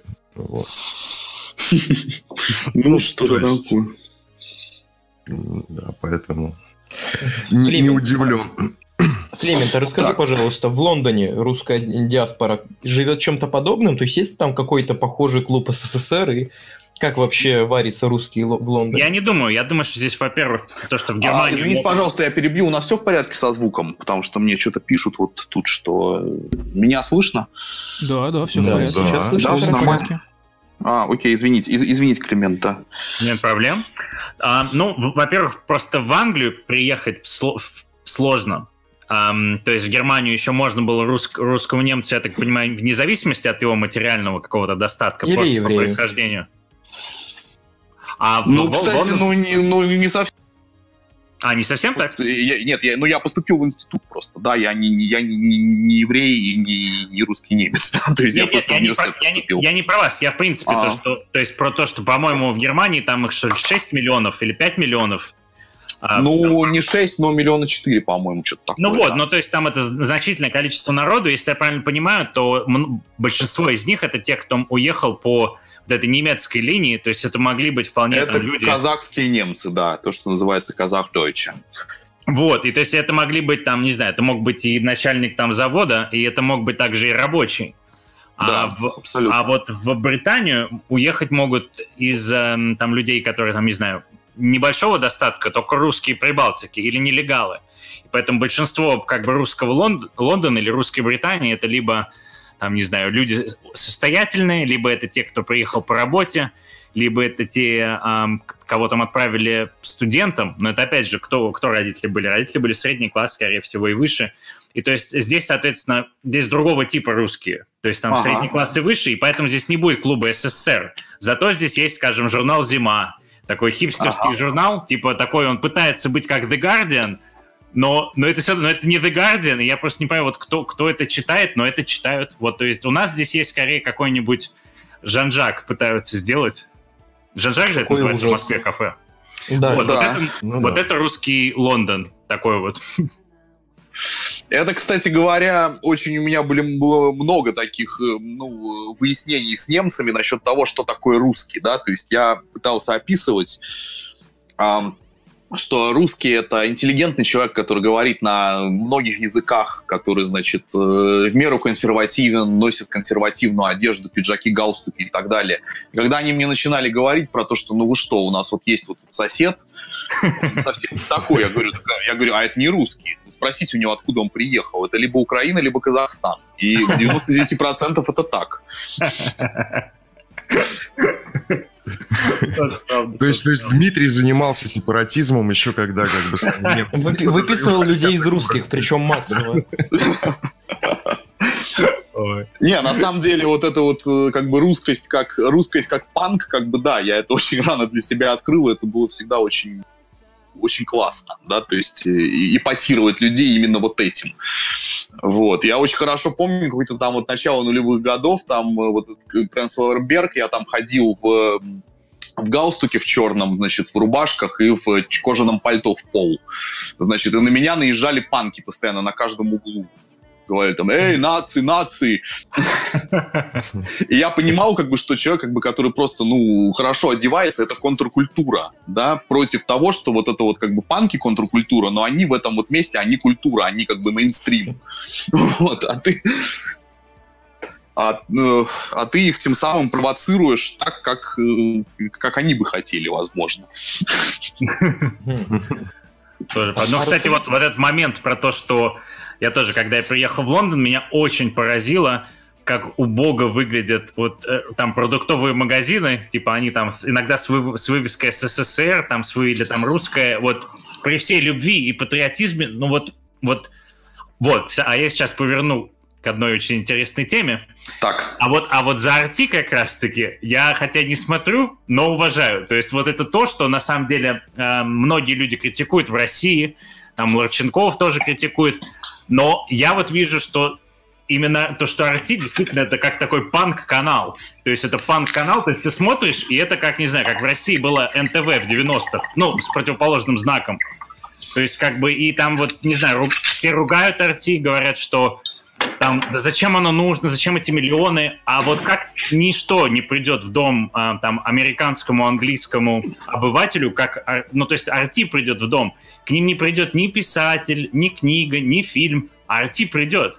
Поэтому меня поражает критика из России, когда они говорят, что это нахрен не нужно, что там, не знаю, переходит на личности. Может быть, это все правда. Но то есть вот мне кажется, что вот это вот гордость современного российского государства. Я ровно поэтому туда пришел туда пришел, если мы уже поворачиваем на эту интересную тему. Mm-hmm. Да, я тоже считаю, что это это, это был такой во многом панк. То есть у меня, например, есть э, все там они делают свой мерч, вот этот, вот. У меня он есть весь, то есть мне как сотруднику его присылают, и я всегда надеваю артишные футболки, артишную одежду, когда еду за границу, а езжу я часто. А как, не, не расскажете, вы сколько уже с каналом? А, значит, я с каналом, я точно не мне кажется, наверное, 2017 или 2018 то есть эм, это была абсолютно простая история. То есть я пришел когда в Телеграм, у меня был этот канал Fantastic Plastic Machine, в котором я переводил. Я начинал с того, что я переводил тексты западных правых, во-первых. Угу. Вот, даже какие-то маленькие репортажи делал. То есть я тогда уже активно ходил на демонстрации там всяких идентаристов, э, вот этих всех новых правых. Вот, делал какие-то репортажики такие, значит, разговаривал с людьми там в толпе, прочее, прочее. И там в какой-то момент в канал пришла Марга... Э, в Телеграм пришла Маргарита Симонян, по-моему, плюс-минус одновременно, или, может, она чуть попозже пришла, я не помню. Вот, и я знал, что она меня читает, потому что она реагировала на какие-то там мои посты и так mm-hmm. далее. И я просто, я в какой-то момент просто написал у себя в канале. Э, Маргарита, а, тогда была вот э, реклама у RT в англоязычных странах пропаганда Bullhorn Network да, mm-hmm. то есть, значит, работает рупор пропагандой. Я, значит, написал, что Маргарита Симоновна, просто у себя в канале, возьмите меня на работу, я умею дуть в пропаганду Bullhorn. Вот, и буквально сразу же она мне ответила, говорит, да, с вами свяжутся. Вот так, собственно, вот так оно и случилось. Вау, удача. Не подскажете, а что вы могли бы ответить критикам? То есть я, опять же, я сторонник скорее арти. А что вы можете ответить критикам, которые говорят, что это не нужно, что это все фигня, то, что на что тратятся деньги, это не работает? Ну, они даже не говорят, мне кажется, не работает, потому что Ну, если смотрит. мы как бы, э, если говорим про там наших правых товарищей, да, они часто упрекают, что это, значит, армяне, которые живут на русские деньги, значит, берут у русских деньги и так далее, так далее, да. При всем при том, я всегда говорил это, повторяю, что Маргарита Симонян очень много сделала для, именно для русских, да, то есть она э, занималась, то, то есть э, она, например, много сделала для того, чтобы русские Донбасса получали русское гражданство да, они многое российское, к сожалению, да, они многое, она многое сделала для пропаганды именно вот какого вот этого вот самого русского мира, да, и когда, вот, например, если мы говорили, говорим тоже про Лимонова, вот, Лимонов умер э, после операции, и деньги ему э, на эту самую операцию в том числе помогала собирать Маргарита Симонян. Да, и э, Поэтому, э, поэтому я всегда говорю, что окей, там, армяне не армяне, но она много сделала для, действительно для русского мира, для русских. Вот. И это, это, это, это очень важно. Во-первых. Во-вторых, я, на, работая на арти, я никогда не э, я не чувствовал никакой цензуры, да, то есть я писал, в принципе, по большому счету, все, что я хотел писать, и это ставили. Я, блин, ну, come on, я статью про Муссолини написал, которую поставили. Да, э, то есть там я себя чувствовал всегда абсолютно, абсолютно свободно. И да, это такое вот собрание, причем Марти такие не всегда, да, то есть как бы там поначалу, насколько я знаю, были достаточно либеральные авторы в русском именно арти, mm-hmm. вот, но сейчас там действительно такой немножко такая подборка маргиналов, там разных, там, ну, маргиналов, не маргиналов, но, в общем, там кого? Там, там Дугина даже публиковали недавно. Там Лимонов, э, собственно, публиковался. И Лимонова публиковали много, конечно, да. Лимонова публиковали, и у Лимонова, насколько я помню, кстати, вышла или вышло, или еще выйдет. Я у него вот когда был в гостях в последний раз, это было не так давно, там мне показывал книгу, как «Лимонов журналист» называется, где... Или как-то как похоже называется, то есть это сборник его именно журналистских там работ с картинками и так далее. И там огромное было количество артишных материалов в ней. А к слову про статью насчет Муссолини, я просто хочу напомнить, что на первых свободных выборах, по мнению Маргариты Симоновны, к власти придут как раз последователи Муссолини. Но это так. Просто к слову пришло. Ну, окей, я ну думаю... вот видите, а, понимаете, это ее мнение, да, но тем не менее я написал статью про Муссолини, и ее поставили, да. Ну да, то есть вот это, это меня как раз и удивило, но ну, то есть, может быть, потому что Муссолини меняются. итальянский, может быть, потому что Муссолини итальянский, а не русский. Вот если бы про... Ну, хотя Радзаевский был далеко, но вот написали бы вы статью, допустим, про, не знаю, Егора Просвирнина. Или, ну, ладно, он личность сложная, ну, но, в общем, не, про ну, кого-то вот именно ближе к нам. Ну, Сереж, там Лимонов с Дудиным публиковался, да? Ну, как ну, ну, Лим... Лим... Просвирнин это не Russia Today, это, это не за граница. Нет, ну я, я, просто, я просто к тому, что, может быть, как раз Муссолини, про Муссолини позволили написать, потому что он далеко где-то, собственно, как и Лимонов. Вот Лимонов как раз, на мой взгляд, чисто тот самый фашист, который бы повесил Маргариту Симоновну, ну, по ее словам. Но он все-таки уже был стар, он был маргиналом всю жизнь и был скорее акционистом, чем реальным каким-то мейнстримным политиком. Но вот отдали бы написать про кого-то русского, а про кого? Ну давайте, ну то есть как бы я не знаю. Брать, ну, не знаю, про ну, общество память. Ну ладно, это совсем одиозно, но... Это одиозно, да, в том-то и дело. Это одиозно, понимаете, как бы я с удовольствием бы написал про кого-то, про кого как бы, про, про кого бы стоило написать, но вот про кого. То есть э, Егор Просвирнин при, при всем как бы при том, что я, ну, я стараюсь как бы соблюдать этику, то есть я работал, я писал на «Спутник и погром», и, значит, мы с, с ними расстались хорошо, без всяких каких-то, я поэтому я никогда, я никогда не говорю ничего плохого про работодателя, с которым мы, или заказчика, с которым мы хорошо расстались. Вот. Но, тем не менее, я не знаю, что такого написать духоподъемного про Егора Просвирнина. А может, ну, я спрошу, может быть, не написать, а как вы относитесь к каналу «Царьград» и вот к этой тусовке? Потому что это примерно... Ну, они, окей, они не работают на заграницу, но мне кажется, что это что-то близкое к карти, ну, хотя бы там, потому что это патриотический сектор. Слушайте, я и на Царьград писал Угу. Что, что, что тут греха таить, да, но при этом я не знаю, мне кажется, это все, это хорошая идея. Это была хорошая идея, у которой было какое-то немножко кривоватое исполнение до сих пор есть, которое немножко отпугивает там, ну, широкую аудиторию. Вот, то есть э, я писал туда, я писал, кстати говоря, там были весьма, мне кажется, неплохие статьи, но это все было, покуда там был редактор, я не помню, как его звали, Власов, такой был человек с фамилией Власов, был главред вот этого вот письменного, потом он ушел, потом временно этим стала заниматься Даша Дугина, и вот тогда уже у нас что-то там не сложилось. Угу. Вот, и когда, покуда им занимался господин Власов, как бы, ну вот именно письменная часть была, в общем-то, весьма, весьма презентабельная, я бы сказал. То есть там были очень неплохие тексты. Вот, сейчас это немножко тоже, так, это тоже такое что-то немножко маргинально странно, да, при том, что они, несомненно, поддерживают, в общем-то, какие-то неплохие, правильные начинания. Угу. Вот.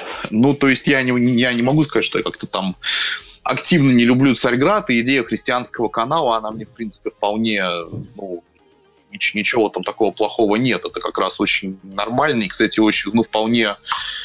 Э, такая консервативно-западная история, да, то есть в Америке такого много. А как думаете, это есть под этим почва в России? Ну вот как бы, а, ну не знаю, у меня просто, я спокойно отношусь к православию, разумеется, это наше, разумеется, это наши церкви, но есть вот что-то, мне кажется, что-то искусственное, вот я чувствую, как вот когда слишком много мне это показывают, как-то вот эти образы, эм, ну, то есть, не знаю, вот мне как-то фокус не православии, мне, кажется, мне кажется, он лишним. На у, меня против, у меня противоречивое отношение. С одной стороны, я считаю, что любая традиция, да, то есть у меня было много споров там с разными людьми на эту тему, которые говорят, что православие сейчас, ну, как бы косплеят, да, то есть его повторяют некие там э, вот эти обряды, не понимая mm-hmm. их, не пропуская их через себя, а просто потому что, ну, вот так надо, так модно там или что угодно разнарядку какую-то выполняю и так далее. С одной стороны, я считаю, что э, как бы традиция, когда ты э, присоединяешься к традиции, то есть ты повторяешь обряд, даже если ты его не понимаешь, даже если ты вообще не понимаешь, что делаешь, чисто механическим повторением ты уже подключаешься к традиции, которая существовала там сотни лет до. Вот. И кто-то поймет, кто-то не поймет. Но даже тот, кто не поймет, он в роли такого передатчика и хранителя, он вполне окей. Да, с одной стороны. С другой стороны, мне, конечно, как писателю кажется, что религии сейчас современные в принципе находятся в кризисе все, и они, скорее всего, идут к какому-то банкротству. И мне кажется, что должна, ну, что в какой-то момент возникнет некая новая религия, вот, и это будет, я надеюсь, что, ну, то есть, во-первых, как бы то, что на Западе сейчас строят вот с этим вот э, Гретой Тунберг и комплексом вины и прочее, это квази-религия, да, то есть это некая... Да, совершенно верно. Некая замена религии. Что такое религия? Это нельзя сомневаться, а тот, кто сомневается, тот подвергается немедленному астракизму, да, и вот это вот Грета Тунберг. Но мне кажется, что какая-то новая религия, она все-таки должна быть основана на какой-то мистике. Вот, мне кажется, новая религия будет, она будет какая-то такая квазиязыческая, и что-то вот что-то такое это будет. Вот, то есть это будет э, такое возвращение к каким-то совсем, совсем, совсем корням корням. Но это такое ну, мое есть, видение просто, ни на чем ну, не основанное. Полностью, то есть мы полностью повторим, да, такой замкнем цикл Рима и распадемся. Ну, мы же еще, мы еще пока не приносим жертвоприношения, как в Риме. Ну подожди, там... Но, но... Ну, скажем, скажем так, есть определенные регионы Российской Федерации, где на определенные да. праздники вполне себе приносят. Да, и они, кстати говоря, они делают это с точки зрения как бы мистической, они делают это, в общем, ну, не напрасно, потому что э, как бы религия, эгрегор, она существует, эм, она тем сильнее, тем больше, чем больше крови под нее пролили. Конечно. Warhammer, Warhammer какой-то. Ну, что, что-то в этом роде, да. Христианство, в общем, оно тоже не всегда было белым пушистым. Ну да. Крестовые походы Deus Vult, да? Да, Deus Vult. Но там и не только, на самом деле, крестовые походы, там ведь и как приходило христианство, то есть оно же приходило тоже по-жесткому, то есть как оно сносило... Ну, огнем и мечом, да. Да, конечно, конечно. Это как бы, это очень... Это наполняет самый религиозный эгрегор каким-то, в, в общем, притяжением. Вот, мы, мне кажется, прошли, как э, мы сейчас стоим на пороге какой-то эпохи, когда мы прошли вот эту вот рациональную, как бы, когда э, как бы рациональный образ там настоящего, он набанкротился. То есть мы не совсем рациональные существа, это все признали, и сейчас маятник пойдет куда-то обратно, по-моему. Похоже. Ну, так, похоже. Тогда, может быть, Царград и самый-самый перспективный канал у нас. Ну, может быть, но видите, мне кажется, православие, оно, оно, как все религии, оно тоже находится в кризисе, да, и в этом проблема. Да. Не знаю, мне кажется, вот я не уверен, что есть традиция, что мне кажется, что... то есть я согласен с тем, что если то есть просто... прервалась, повторить... да? Мне, ну, вот да, то есть, как бы, иконы там, скажем, ну, я просто сужу по своей семье, там, иконы есть, да, там, дома, но как-то вот в церковь мы не ходили никто, никто там из нас, то есть, никто не говорил каких-то речей, что, то есть, никогда в семье мы там не ругали, там, ни христианство, ни православие, но как-то вот просто не вызывает оно эмоций, ну, то есть, да, просто есть в церкви хорошо, но вот и, и поэтому как-то, когда об этом много говорят, ты, ты не чувствуешь вроде потребность в этом. Знаете, есть э, как бы вот насчет эмоций, вот у меня вот были разные опыты. Например, я помню очень хорошо, как, эм, как я приходил в церковь в Берлине. Угу. Там есть православная наша церковь, я туда приходил, причем абсолютно не, ну, не как прихожанин, хотя я, в общем, крещенный, но я не, как бы, не воцерковленный, я не могу сказать, что у меня какое-то свое понимание, как бы там мистики, высших mm-hmm. сил и так далее. Вот, тем не менее, я туда приходил просто потому, что я там какой-то текст писал, мне нужно было там посмотреть что-то, как, как, как условно устроен храм.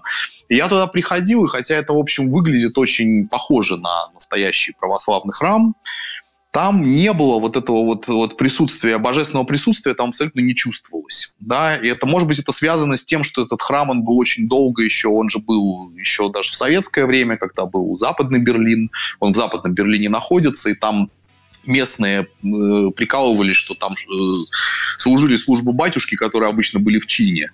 Вот. И когда батюшка выходил в службу служить, говорил, вот товарищ майор пошел службу служить. Вот. Это еще до, до падения стены было. Вот, может, с этим связано, может, не знаю. Ну, то есть там не было ощущения вот этого вот присутствия божественного. А потом я приезжал в Москву, это был какой-то 2000, там, наверное, 16 или 15 год, вот что-то такое. Я тогда жил у друга моего на какой-то относительно окраине. Вот, и мне тоже почему-то вот приспичило пойти в храм. Я вышел, и там был какой-то временный храм построен, абсолютно такой вот из, из досок просто вот такой домик, в котором висели там иконы, все, и это было воскресенье, там стояла огромная толпа, то есть мне пришлось выстоять очередь, чтобы зайти внутрь, там 10 минут постоять и выйти. Вот в эти 10 минут я там абсолютно ощутил вот это вот присутствие, да, то есть я тогда понял, что да, что в этом что-то есть, потому что люди сюда приходят, они сюда приходят каждый со своей какой-то там э, с чем-то своим, они приходят с Богом поговорить, как-то к нему обратиться, и вот от этого вот, э, и вот от этого там копится какая-то энергия внутри.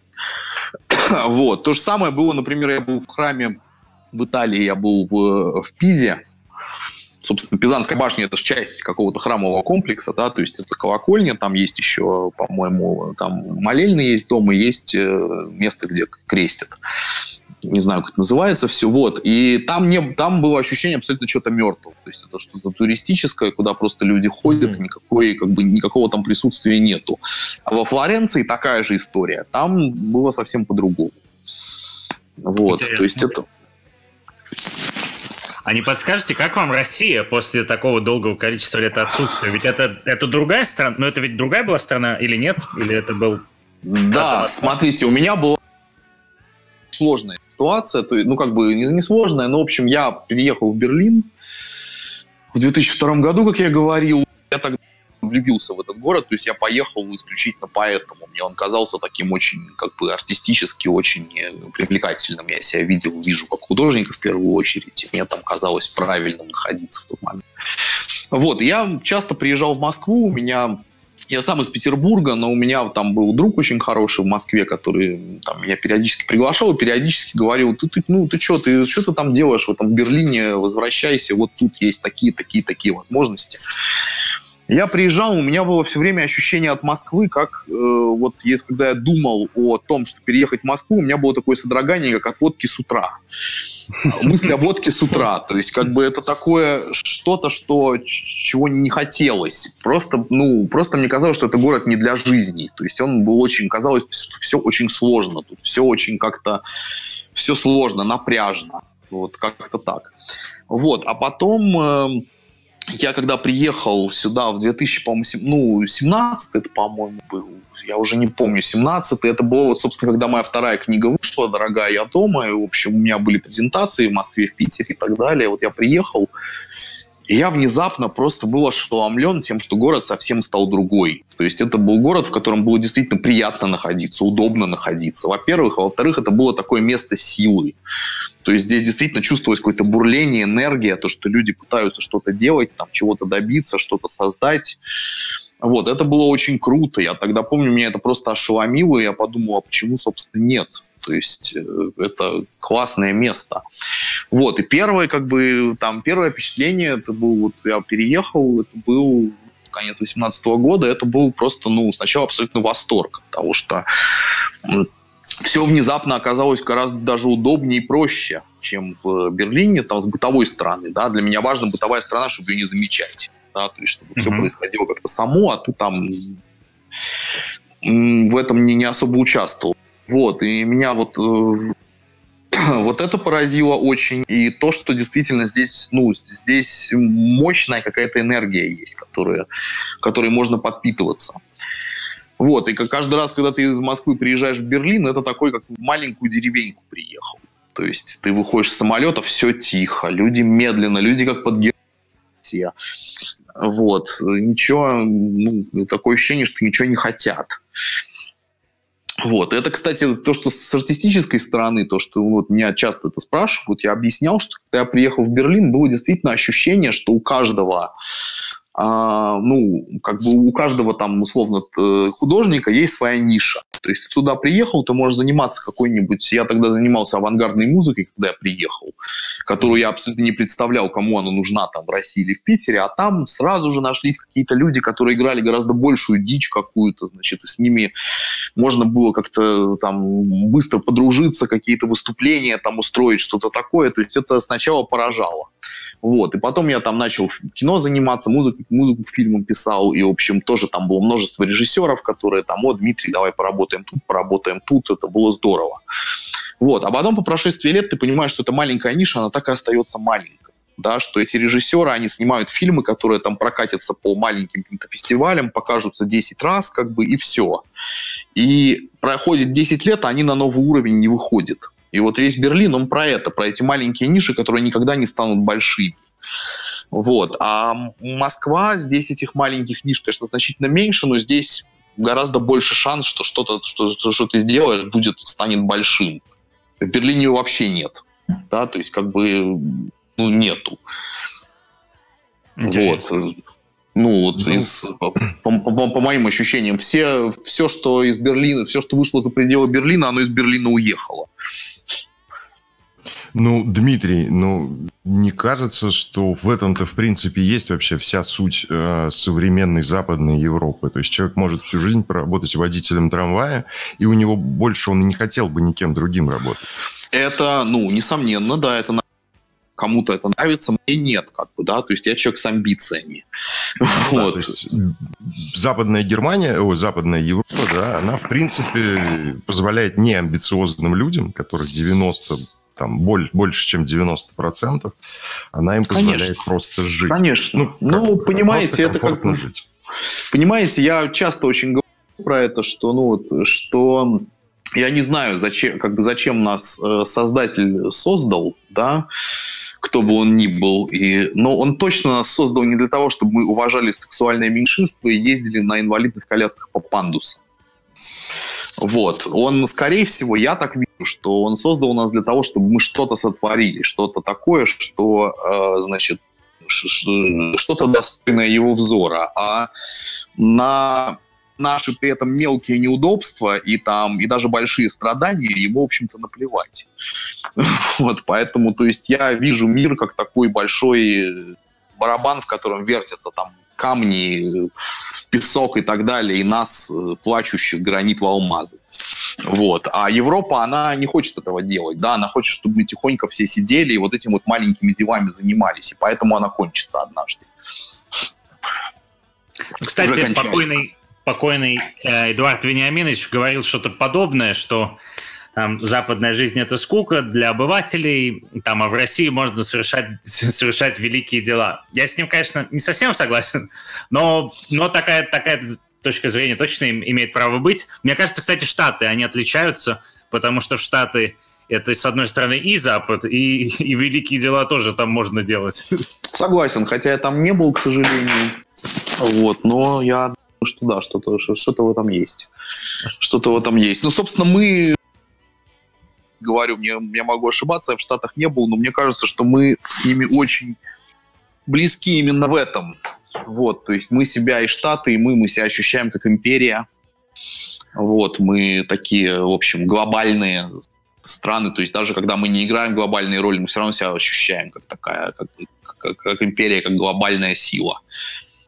Ну да. Мне еще кажется, что, кстати, вот что мне нрав... что я заметил, что мне нравится в России спустя эти уже пять лет проживенные, прожитые в, Лон... прожитые в Лондоне, что в России нету еще или не сформировалось такой жесткой какой-то классовой системы. То есть мне кажется, что люди более-менее себя все еще смотрят на друг друга как равных себе, даже если они из разных фактически экономических классов. Когда как на Западе просто ты, ты, ты родился рабочим классом, ты им и останешься. Родился ты средним-средним, ты им, скорее всего, останешься. То есть, да, там... да. Это, кстати, в Англии очень сильно, по-моему, я вот несколько Да, да. Кажется, то есть... Там это очень сильно. Ну, то есть здесь люди себя видят как я из среднего-среднего класса, или я из низшего среднего класса, я из высшего среднего класса. Ну, и там еще такая игра, что каждый, не говорит, каждый снижает, ну, там, то есть каждый не называет свой класс. То есть там, скажем, кто-то из среднего класса будет говорить, ну, я там на самом деле родители у меня там, да, из рабочего класса, кто-то из рабочего просто там промолчит. А тот, кто из элиты, он скажет, ну, я просто из высшего среднего класса. Ну, смешная какая-то игра. Mm-hmm. Да-да, я, я понимаю, о чем вы... В Германии то, что на меня огромное впечатление произвело, что вот э, очень часто спрашивают про Берлин именно про стену, что вот типа ощущается ли присутствие стены до сих пор или нет. Вот. А есть очень много людей, которые э, выросли вот в восточной, ну там родились в Восточной Германии, для которых до сих пор поездка в Западную Германию это что-то, это какое-то событие да, и они очень как бы держатся вот свое вот это вот, своих вот этих вот домиков, которые на востоке, несомненно, и они восточные, а вот на западе западные, и вот, э, и вот это пересечение границы они каждый раз ощущают. Вау, э, но это, это умирающее поколение или вот... Слушайте, ну вот, э, не, конечно, конечно, старшее поколение, то есть, ну, это условно там люди, которые меня на 10 лет старше, у них еще это есть, да, я 83-го года. Mm-hmm. А, но как бы с другой стороны интересная штука, что я вот я приехал, я же никогда стены не видел. Да, я впервые в Берлине очутился в 2000 году просто как турист, в 2002 я переехал, то есть стены я никогда не видел. Но при этом ты проживешь там месяц, и ты безошибочно знаешь, на какой стороне ты находишься. Всегда. То есть вот, я не знаю, как это работает, но как-то это работает. То есть ты точно всегда чувствуешь, у тебя вот этот внутренний твой компас очень быстро настраивается и говорит тебе, ага, я на западе, я на востоке. Ну, в принципе, да, я могу это подтвердить. Но это касается да. не только Берлина, а, наверное, всей Германии. То есть... mm-hmm. При том, что Берлин же он был не на, на разделен стеной. Западный был островом внутри восточного, да, то есть как бы там гораздо сложнее все было. И ты чувствуешь моментально, в каком, в каком районе ты находишься. А как вам туземцы, когда приехали в Россию? Изменились ли туземцы за то время, как вы отсутствовали? Ну, их стало больше, но вы знаете, мне кажется, что что касается туземцев... Э, Ой, э, а я имел в виду русских. Я имел в виду а, русских. А, ну да, туземцы русские, русские, русские, русские стали значительно... Да, туземцы, ну это что из, из тех земель, да? Да. Вот. Не, на самом деле, не, русские мне, ну, мне кажется гораздо, ну, то есть они стали более какими-то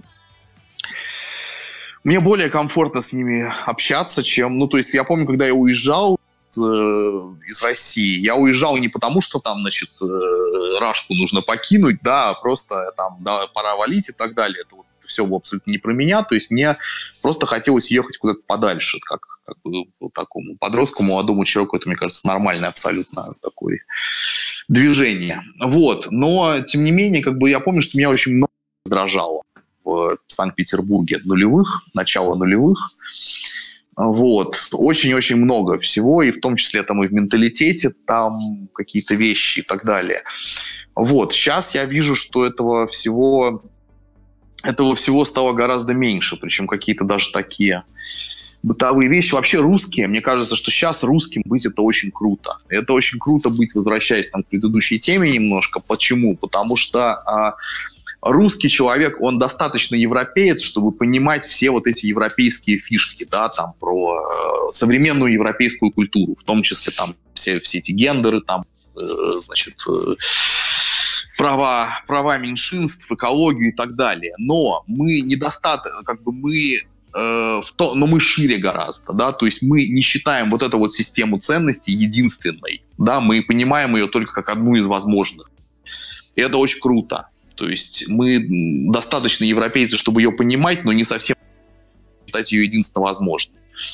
Вот, и поэтому рус, русские, они, современные русские, они очень крутые, они гораздо шире вот этого всего, и как бы их, даже, даже вот какие-то такие там совершенно рабочий класс и так далее, они, они настолько шире рабочего класса немецкого, в своих там каких-то пониманиях и прочего, прочего, прочее, прочее, потому что вот, это, это очень круто, это очень интересно. То есть я, я русских современных очень люблю.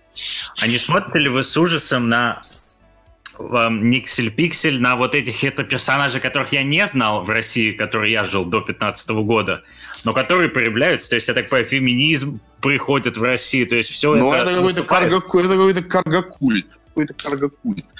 Вообще, мне кажется, что касается феминизма, сейчас, конечно, происходит, если брать какую-то мировую такую тенденцию, то, конечно, сейчас происходит некое такое движение пластов, вот, э, или как говорить, говоря языками мистиков, эзотериков, смены иона на женский, да, это как бы, это некий, это правда, да, это происходит то, что мы уже не, ну, это некий глобальный процесс, который действительно происходит, с ним ничего не сделать, но эм, просто феминистки и прочее, прочее, они его считывают криво, то есть они понимают, что вот это движение, некий запрос есть, но они его воспринимают по-идиотски, то есть что такое феминистка? Феминистка пытается быть мужиком, только херовым мужиком, да, как бы это феминистка это херовая версия мужика. Вот. И, э, как бы вот мы и, а наши феминистки — это херовая версия феминистки западной, которая, в свою очередь, является... То есть это некий карго-культ, который абсолютно здесь, по-моему, не имеет ни корней, ни предпосылок, ничего. Да, и, и в России, в общем-то говоря, э, с правами там, женщин и так далее, тут, тут мы должны сказать спасибо Советскому Союзу, вот, который это все, в котором все с этим было в порядке. Да, то есть мы были сильно впереди планеты всей, и с чего тут, э, как бы, каких тут еще прав требовать, я вообще не понимаю. Я с вами согласен, но ведь мне кажется, что самое, самое такое топливо из которого, на котором работает феминизм, это там, это не права, это, мне кажется, просто чувство ненависти. То есть я или... Конечно, есть, вот, конечно. Вот. И мне кажется, его достаточно. То есть я там подписан на пару каких-то девочек, там, журналисток, и я вот прям вижу, что есть, есть вот этот тот же, тот же напор, не слабее западной этой ненависти, этого маразма. И ведь это гораздо живущее, чем какие-то там требования, которые у них может быть. Вот это меня как бы страшит. Да. Я хотел Слушайте, бы... я очень надеюсь, что это в России не привьется. Что? И я хотел бы ставить свои 5 копеек, потому что все-таки не только у этого нет никакой традиции, никакой основы, не только у феминизма. Все-таки даже сам Маркс называл э, русских социалистов еще тех в 19 веке, по-моему, как, как он про них сказал, что если это социалисты, то... А, если это марксисты, то я не марксист. И в целом, ну, будем честны, большевизм был просто каким-то чистейшим каргокультом, марксизм, ленинизм с нормальным Конечно. марксизмом философской традиции ничего общего не имеет. Это просто какая-то саентология, где слова в виде заклинаний просто пересказывали, надеясь, что если их правильно поставят, то получится коммунизм, что прибавочная стоимость, продукт, там, класс, и ну и так далее. Вот просто эти слова ну, перемешивали. И тем не менее, какой э, страшный тоталитарный режим смогли построить. Слушайте, но с другой стороны, вы понимаете, ой, как бы, э, ле, э, как бы люб, любая левая идеология ведет к тоталитаризму всегда, да, то есть это закон. Потому что почему? Потому что что такое левая идеология? Это перераспределение ресурса всегда. Да, это понятно. А перераспределение ресурса никогда не происходит добровольно, это всегда насильственный процесс. Вот. И э, это как бы любая левая идеология тоталитаризму. То есть никаких исключений тут быть не может. Да, я понимаю. Я имел в виду другой акцент. Хотел сделать на другом, что... Э, Победить скажем так, совет, советский режим оказался довольно крепким. С этим спорить трудно. И может, да. имеешь в виду, что может и феминизм так победить? У него ну, большая европейская я... поддержка, то есть как бы Европа сейчас пришла к, к тому же, вот, и пытается, в общем, выстроить какой-то такой СССР с человеческим лицом. Меня как бы, ну, мне кажется, что важно в этом то, что мы это уже пережили, да, то есть мой всегда посыл к западным товарищам, с которыми я общался, был, что we've been there, да, то есть мы побывали в этом, это не работает. Вот, мы это пробовали все. И э, в этом плане я очень надеюсь на наших женщин, которые все-таки, ну, даже, может, на каком-то там генетическом уровне еще помнят это и и, и не очень хотят. То есть я понимаю, что это все феминистки, это новое поколение, которое всего этого не знает, и там пытаются быть, э, пытаются косплеить опять-таки Запад. Угу. Вот абсолютно а еще... это, таким, э, Кстати... это, ну, наш феминизм это абсолютно культ. Раз уж вы сказали, что мы там уже были, как Оси, восточные немцы, которые побывали в ГДР, относятся к феминизму и как западные? Есть какое-то значимое различие? Абсолютно, абсолютно. Во-первых, Оси, они а, э, различия есть. Несомненно, на Востоке они тоже к этому критически. И, кстати, на, ну, на Востоке это известный факт. Там гораздо больше правых, чем на Западе. Mm-hmm. Вот. И они как многие, кстати, э, вот такие правые, значит, они видят Россию как э, такой, в общем, э, бастион, значит, традиционализма. Я всегда говорил, что у меня нету ни, мале... нету ни одного повода их в этом разубеждать. Вот. И, э, ну, то есть я был участвовал на этих демонстрациях, там были у меня даже записано где-то там я выкладывал эти ролики, где я разговаривал с женщинами, которые выходили на антимигрантские демонстрации mm-hmm. с Востока. Вот. Я когда говорю, что я из России, они говорят, о, вы из России, как прекрасно, отдайте нам Путина, давайте поменяем Путина на Меркель. ну, есть... еще неизвестно, кто больше мигрантов в свою страну завозит. Тут насчет мигрантов, тут как бы отдельная в целом, то есть у них, э, то есть у них вот такое вот э, такое было видение России, и ну, это известно, что как бы что восточная часть там она гораздо более консервативна, она гораздо более скептична ко всему этому. Есть знаменитая карта мечетей, э, их, mm-hmm. их распределение по восточной части и можно это погуглить, то есть там разница на порядке, да, то есть на Западе их на порядке больше, чем на Востоке. Вот, и Восток, он более консервативный, там, бо, там больше вот этих вот правых настроений и так далее. Абсолютно причем логично, потому что они, у них была эта прививка. Ну, там даже ну, не прививка, насчет... они не были, у них не было реальной, потому что, ну, в принципе, если говорить честно, то пропаганда была что либеральная, да, что коммунистическая. Поэтому но, но, западном... Да, но либеральная более была эффективна. То есть э, коммунистическая была очень такая для галочки. Это ну, все да. понимали. Но, но мне кажется, что западная пропаганда, она почему была почему лучше сработала? Потому что там был не только кнут, там был, во-первых, там сначала это был пряник, там, то есть красивые 60-е, все там такое симпатичное, красивое, там, мы все братья, бла-бла-бла, и только ведь потом ведь это все приехали мигранты, приехало как бы... Только потом приш, пришло похмелье, после вот этой политики. Да-да-да, конечно, с одной ну, стороны, да. да, и то, что я, то, то, что я тоже в начале нашего разговора говорил про вот эту вот условную кухню, да, то есть в Советском Союзе даже была, то есть или там в КДР в той же, всегда была официальная идеология, да, и была кухня, на которой интеллигенция могла собраться и все это обосрать. Почему, собственно, Советский Союз развалился? Потому что, значит, интеллектуальная элита, которая должна была строить эту идеологию и нести ее в массу, она до 6 часов работала на каком-нибудь гостелерадио, а после 6 собиралась на кухне и начинала обсирать то, что они же сами и делали. Вот. А, а в западной части это работает по-другому. То есть люди действительно верят, и они поэтому они тебя выгонят из-за стола своей кухни. Потому что они верят в то, что вот, вот, вот вот новый мир. Уже меньше, хорошо, то есть как бы уже очевидные какие-то вещи происходят, которые нельзя игнорировать. Но это вот медленный процесс. Ну, как, как говорит один мой знакомый, как бы люди с жиру просто бесятся. Ну, никто больше за права негров там, да, не воюет, кроме как вот белый либеральный профессор. Конечно, у меня, кстати, есть... Э, завтра ведем рабство для негров. Вот просто вот э, в один день какой-нибудь Америки, то негры пойдут в рабство, а белые будут кидаться на танки. И и ложиться под их траки, чтобы освободить их. Ну да, то есть я тоже такой мысли придерживаюсь.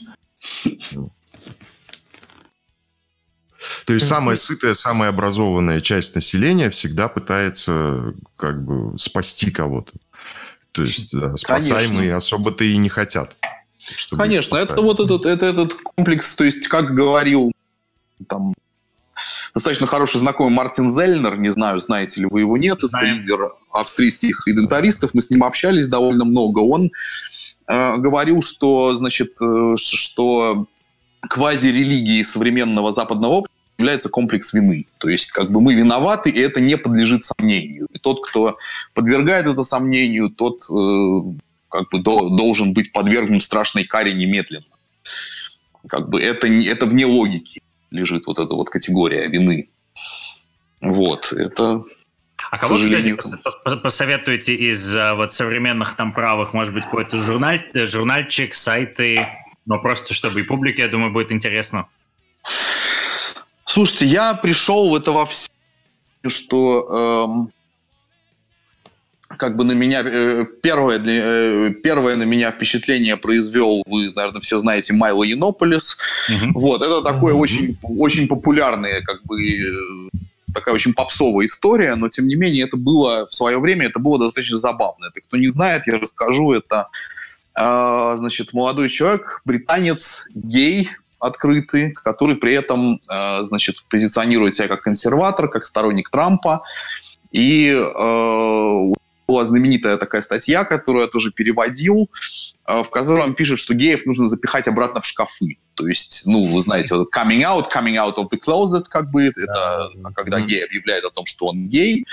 Он говорил, что геев нужно запихать обратно в шкафы, чтобы они сидели по своим шкафам, потому что пока они сидели по своим шкафам, они были действительно какой-то интеллектуальной элитой, они были стильными, э, умными мужчинами, а сейчас они превратились вот в это вот позорище, которое на парадах там марширует.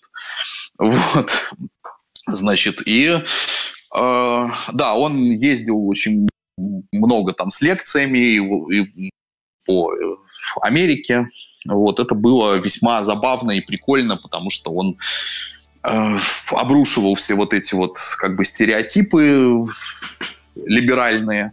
И ему, в принципе, было трудно предъявить, потому что он гей, потому что он тоже меньшинство. И рассказывал, вот. как, он, как он любит черные члены, к слову. Очень, Но, слушай, да, это там... очень любил этим эпатировать как раз ну, своих слушателей да. и своих оппонентов. Но, Сережа, ты понимаешь, что это как бы, это в контексте западном, это как бы так, такой сразу превентивная, превентивная атака, если его... Ну, я понимаю, понимаю, понимаю. История, где, значит, где он читал лекцию в каком-то очередном американском университете, вот, mm-hmm. а снаружи была, значит, какая-то протестная акция. Вот, и на этой протестной акции, значит, э, кто-то из, э, значит, этих э, леваков держал плакат с надписью «Майло Сакс». Вот. Он вышел из аудитории, взял этот плакат, принес, принес с собой, повесил его рядом и говорит «I do». Вот, значит, и э, да, и потом из, из этого я пошел там в какой-то более вот это ру, э, ну, как бы я вошел в эту историю, то есть я познакомился и с, там с э, Джорданом Питерсоном и прочими вот, э, про, прочей вот этой всей историей с э, Infowars, где, конечно, сумасшедшие люди работают, но тоже достаточно пассионарные. Вот. Э, Пол Джозеф Уотсон, который сказал про то, что conservatism is a new punk.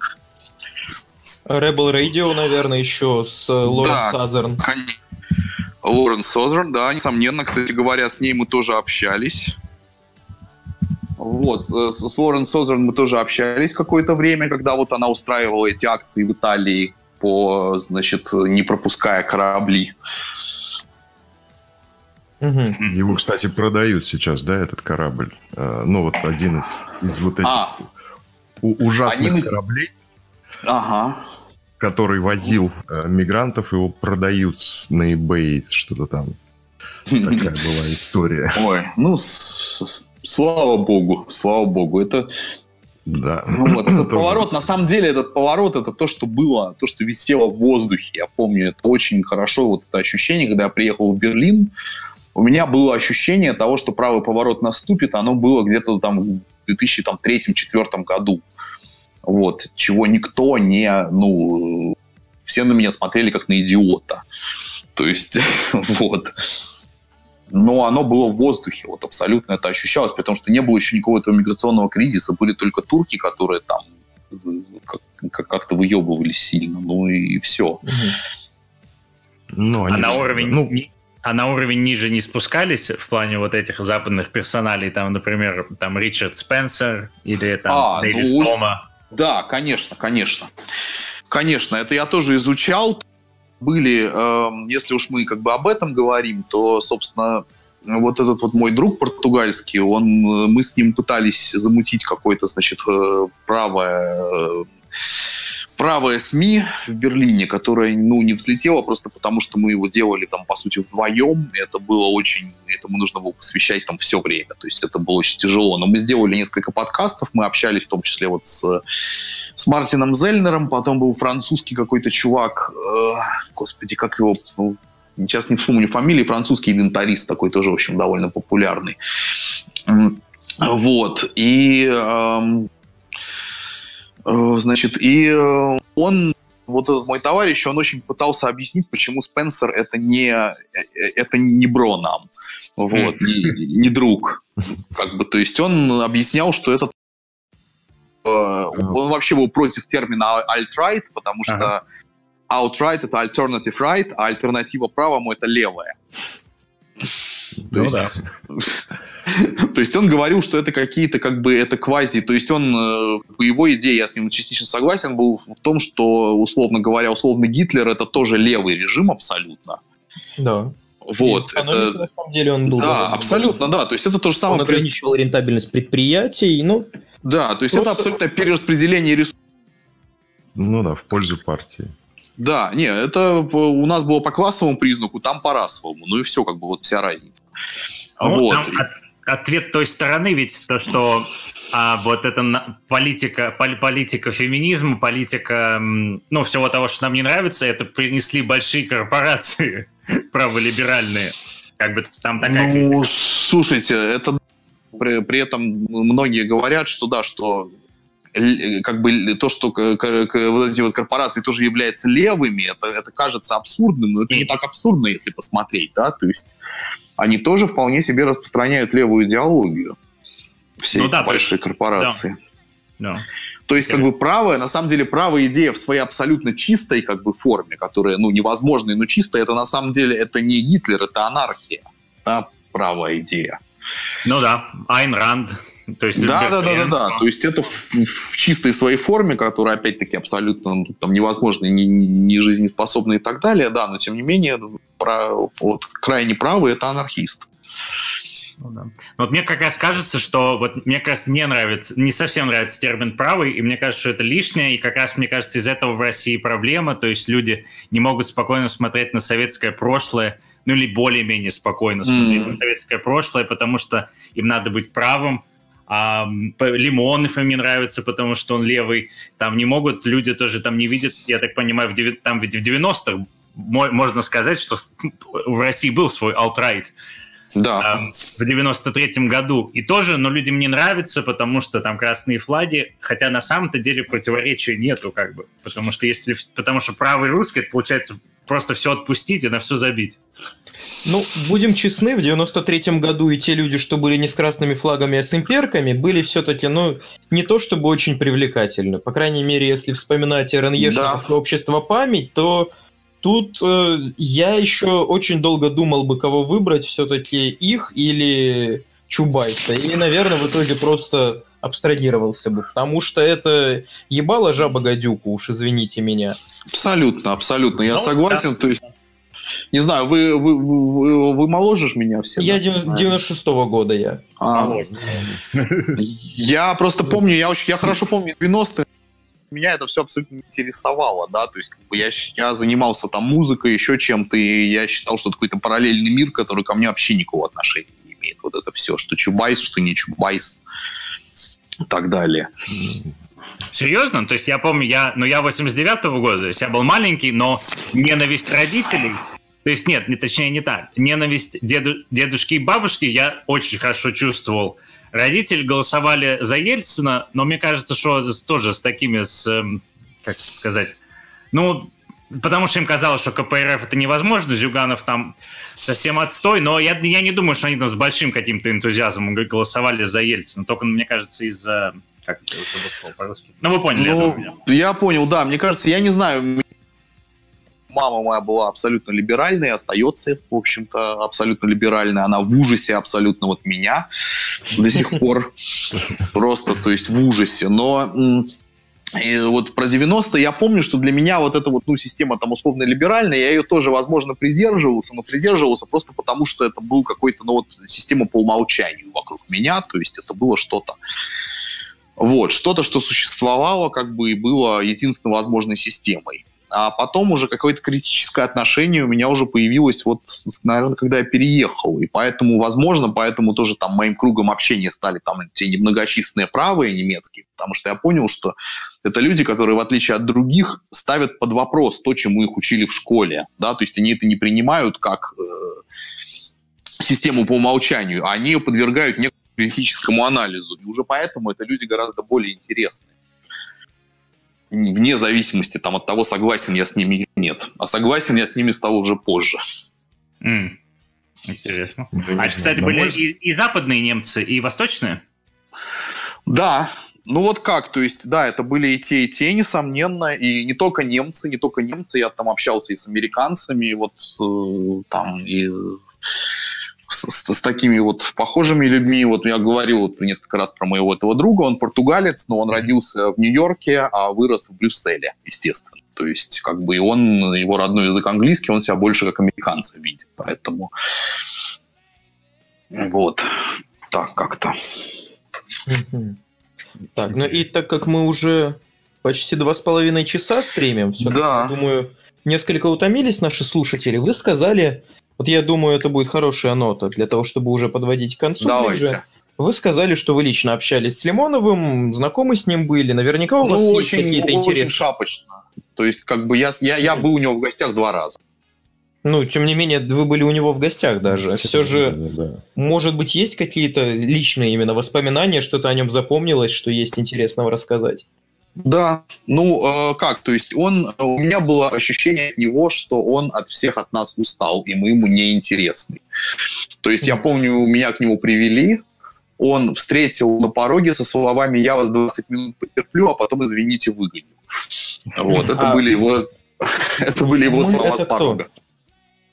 Мы это кто? Ну, Игорь Молотов – это, значит, человек, который ну, работает на РТ, который, в общем, занимается там отделом мнений, и он был, он состоял в НБП, и он, в общем, гораздо более э, близко знаком с э, Эдуардом Вениаминовичем был. Вот, и, значит, э, вот я туда зашел, он сказал вот эти про 20 минут, и, собственно, первый раз я где-то эти 20 минут посидел. Угу. Вот. А во второй раз, когда я приходил, это уже, это, кстати, было не так давно, это было пару месяцев назад, наверное. Вот. И тогда мы даже выпивали. Он говорил, что ему пить нельзя, но он, тем не менее, все равно пил, э, пил вино, по-моему, он пил так аккуратненько. Вот. И Тогда мы посидели больше, потому что он, э, мы его начали просто расспрашивать там про какие-то, что, про что, что-то прошлое. Он стал разговор, рассказывать, как бы он, ему было интересно, когда его что-то, его про, про что-то спрашивают. Вот, он э, рассказывал, я помню, мы там стояли, там я стоял на балконе, курил, он не курит, но он просто рядом стоял и говорил, и рассказывал про то, как он сидел в тюрьме, и как к нему пришла э, открытка от некой баронессы, которая зафиксирована, по-моему, не то в дневнике неудачника, не то вот с какой-то вот такой, э, какой-то вот из ранних книг, которая была после Эдички, и что У него там был какой-то с ней короткий роман после выхода книги Эдички. Вот, и он рассказывал про то, как пришла эта открытка откуда-то, не то из Бразилии, не то там вот что-то из какой-то такой страны с кучей штампов, и как он, значит, эту открытку держал, и как, значит, этим он всем зэкам ее показывал. И она там ходила по рукам, типа, о, баронесса из Бразилии, нифига ж себе. А, кстати, как думаете, не скучал Эдичка по такому, хотя, наверное, в Москве, ну да, по космополитическому, богемному образу жизни, Я или он им жил? Я спрашивал про Париж, он говорил, что Парижа того, который был, абсолютно уже нет. То есть он же недавно побывал во Франции опять, во Франции и в Италии. Он сказал, что это все совершенно уже не то. То есть как бы нету там вот этой вот всей былой энергии и так далее. С чем я, кстати, с ним абсолютно согласен, потому что я могу сравнить, я даже бывал в... Ну, то есть я как детстве там какое-то время провел в Париже там 90-х, и даже с этим это уже огромная разница, то, что сейчас там происходит. Вот. И да, он говорил, что это все, что это все мертвое, что это все уже ни о чем. А вы сами не скучаете по космополитическому Берлину? Слушайте, у меня ощущение как бы было Берлине есть сейчас, о том, что вот это вот понятие иммиграция там и так далее, это все, это все понятие до 90-х годов. Если я заскучаю, я сяду на самолет, и окей, сейчас, конечно, мы в ситуации блокады находимся, когда мы не можем это сделать, но еще недавно я мог сесть в самолет и прилететь. Mm-hmm. Вот. И точно так же я себя чувствовал когда я жил в Берлине, когда меня спрашивали, скучаете ли вы по России, я говорю, если я заскучаю по России, я сяду в самолет и прилечу. То ну, есть ладно. сейчас, сейчас это, это, мне кажется, вот этот вот смысл иммиграция в этом слове есть что-то такое, вот что навсегда, да, то есть человек переезжает и все. За ним закрылась вот эта железная дверь, которая больше никогда не откроется. Сейчас этого Сейчас этого нету. И я за вот те годы, как, ну вот то время, пока я здесь живу, с 2018 года, я пересекал границу, ну, раз 10, наверное туда-сюда. Ну, не в Берлин, а в другие города Европы. Дмитрий, вот такой вопрос. Вы сейчас про Лимонова говорили, что ему, ну, что нет уже того Парижа. И мне вспомнился ваш э, Людвиг из э, «Дорогая, я дома». Да. То есть у него, в принципе, были похожие же чувства, когда он прогуливался по своей родной э, Швей... Швейцарии же, да? Э, действия. Ну, родная у него все-таки Германия, да, но жил он... Ну, Германия, да, а жил он в Швейцарии. То есть чем-то похоже, но книга-то была еще написана до знакомства, это сто процентов. То есть это такое Конечно. общее место получается, а, ностальгия о потерянной, потерянной Европе, как... Да, причем это очень русская штука на самом деле, мне кажется, потому что русский, он видит себе, русский, который в Европе не был, он себе видит ее определенным образом. Вот. И когда он приезжает, это часто вступает в какой-то очень большой диссонанс, потому что мы э, как бы мы выросшие там, ну, там частично, я не знаю, я, я-то родился еще в Советском Союзе, вот, то есть у нас было какое-то такое очень иде, идеалистически книжное представление о Европе, а как, как именно вот о такой вот э, цитадели вот этих вот стиля, там определенного, да, каких-то ценностей и прочее, прочее. И потом ты приезжаешь и видишь вот этих вот всех панков там и чего ты думаешь, блин, что это? Вот. И эм, да, это, наверное, какое-то, возможно, это как общее место, которое, с другой стороны, которое видно, конечно, со стороны, когда ты внутри этого находишься, ты этого не видишь, потому что это постепенный процесс вот этого распада, который ты не видишь. А когда человек приезжает со стороны, то он это видит гораздо четче и ясней. И я помню очень хорошо, когда про «Дорогую я дома» у меня там был агент, который занимался моим изданием не очень успешно. И я помню, когда я, я прислал им эту книгу, они почитали и сказали, Дмитрий, это очень хорошая книга, это очень круто. Но я не понимаю, как продать западному читателю книгу русского, который рассказывает им, что не так с Западом. Окей. Раз уж начали говорить о книге, какие планы? Потому планы. что... Да. Смотрите, планы, конечно, тут немножко все затянулось. Ну, во-первых, да, во-первых, мы сейчас, у нас эм, А, мы написали книгу совместно с э, Ольгой. Это канал э, Chaos Flame. А, вот, очень очень всячески рекомендую. Значит, мы с ней вместе написали книгу под названием «Тоталитарный роман» под псевдонимом Питер Моррис. Это наш такой коллективный был псевдоним. Вот, книга, собственно, родилась в Телеграме из того, что мы писали такие коротенькие э, тексты, которые помещались в телеграмный пост. А, как такую, ну, немножко мистификацию, то есть мы их э, выкладывали как цитаты из некой книги, как книги, собственно, из книги Питер Моррис «Тоталитарный роман». Вот, и потом нас начали спрашивать, а что это за книга, ой, она не гуглится, а нигде мы ее не можем найти, а что это такое, в общем, в итоге мы решили, окей, мы ее напишем, раз так. Вот, и мы написали, ну, это такой, в общем, сборник рассказов, эм, про действия, которые происходят в разных эпохах, причем в очень разных, начиная там от э, Шумера 5000 лет до нашей эры и заканчивая неким ближайшим будущим. Вот. Э, в общем, рассказы, которые связаны одной линией, одной нитью, то есть это такая любовь во время войны. Вот. И да, и, в общем, это книга, которая, на, что она скоро выйдет. Вот, и, э, в общем, ну, это такой промежуточный, это такой промежуточный некий опыт, потому что мы пробуем какой-то новый стиль и манифестируем некое новое там направление, как такой неоромантизм в литературе.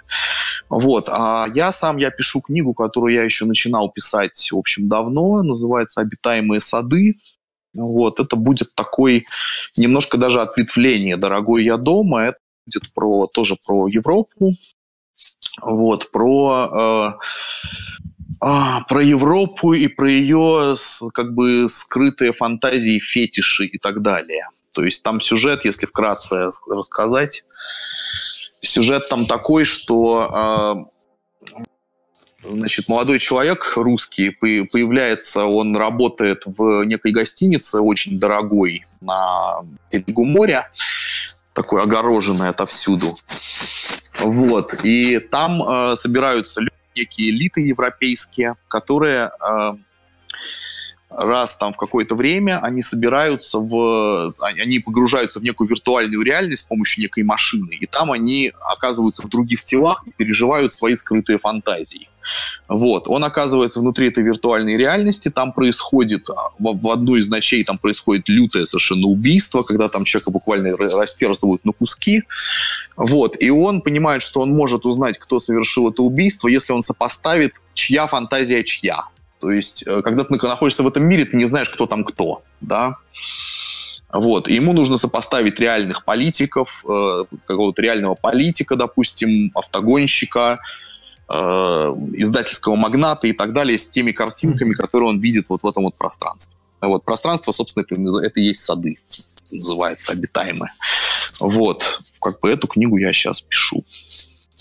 Интересно, обязательно купим когда она наконец-то допишется, потому что она... Вот, но да, тоталитарный роман, надеюсь, он в ближайшее, в ближайшее время выйдет, он тоже очень замечательный. И там очень большой большой вклад тоже Ольги, которая тоже, кстати, замечательный писатель, замечательная творческая единица как таковая. Отлично. Э, друзья, я тут как лифтер, на самом деле. Я просто все эти два часа сидел, слушал, и у меня температура просто немножко... у меня, извините. Э, Сергей где-то минут 20 назад сказал, что мы уже 2.20, кажется, записываемся. Вот. Я, на самом деле, предлагаю завершаться вот, на ноте книжек. Как, как, как кто к этому отнесется? Да, я думаю, уже пора. Я с удовольствием пообщался, я бы еще поговорил, я думаю, что мы можем еще раз пригласить. Да, давайте только пригласим, когда я болеть не буду. Мне очень обидно было, честно говоря. Вот. С а удовольствием, с удовольствием. Мы, кстати, можем э, мы можем, я уже тоже вот предлагал когда-то в Анге совместный стрим сделать тоже с, со мной, с Ольгой, которая может про, больше рассказать про мистическую часть правого, так сказать, движа и всего такого. И она больше Отлично. в этом понимает. Звучит интригующе, на самом деле. Мистическая часть правого движа — это целый заголовок, знаешь, для статьи. А, ну что ж, а, тогда хотел бы поблагодарить Дмитрия, что ну, согласился к нам сегодня прийти, пришел. Мы так, э, ну, ребята так очень плодотворно пообщались. Я очень надеюсь, что мы с тобой услышимся еще вновь и поговорим. Не обязательно вот эти темы, которые уже обсуждали, может быть, придумаем что-то новое. Вот. Э, Ванга, Климент, Сергей, вам тоже большое спасибо. Вот. Всех было очень интересно слушать. Я тут как э, просто отзыв такой, фидбэк. Вот. А для тех, кто нас слушал, также благодарю. А, напоминаю, что аудиозапись этого выпуска появится уже в ближайшие два, может быть, три дня а, в iTunes Podcasts и в подкастах от Гугла.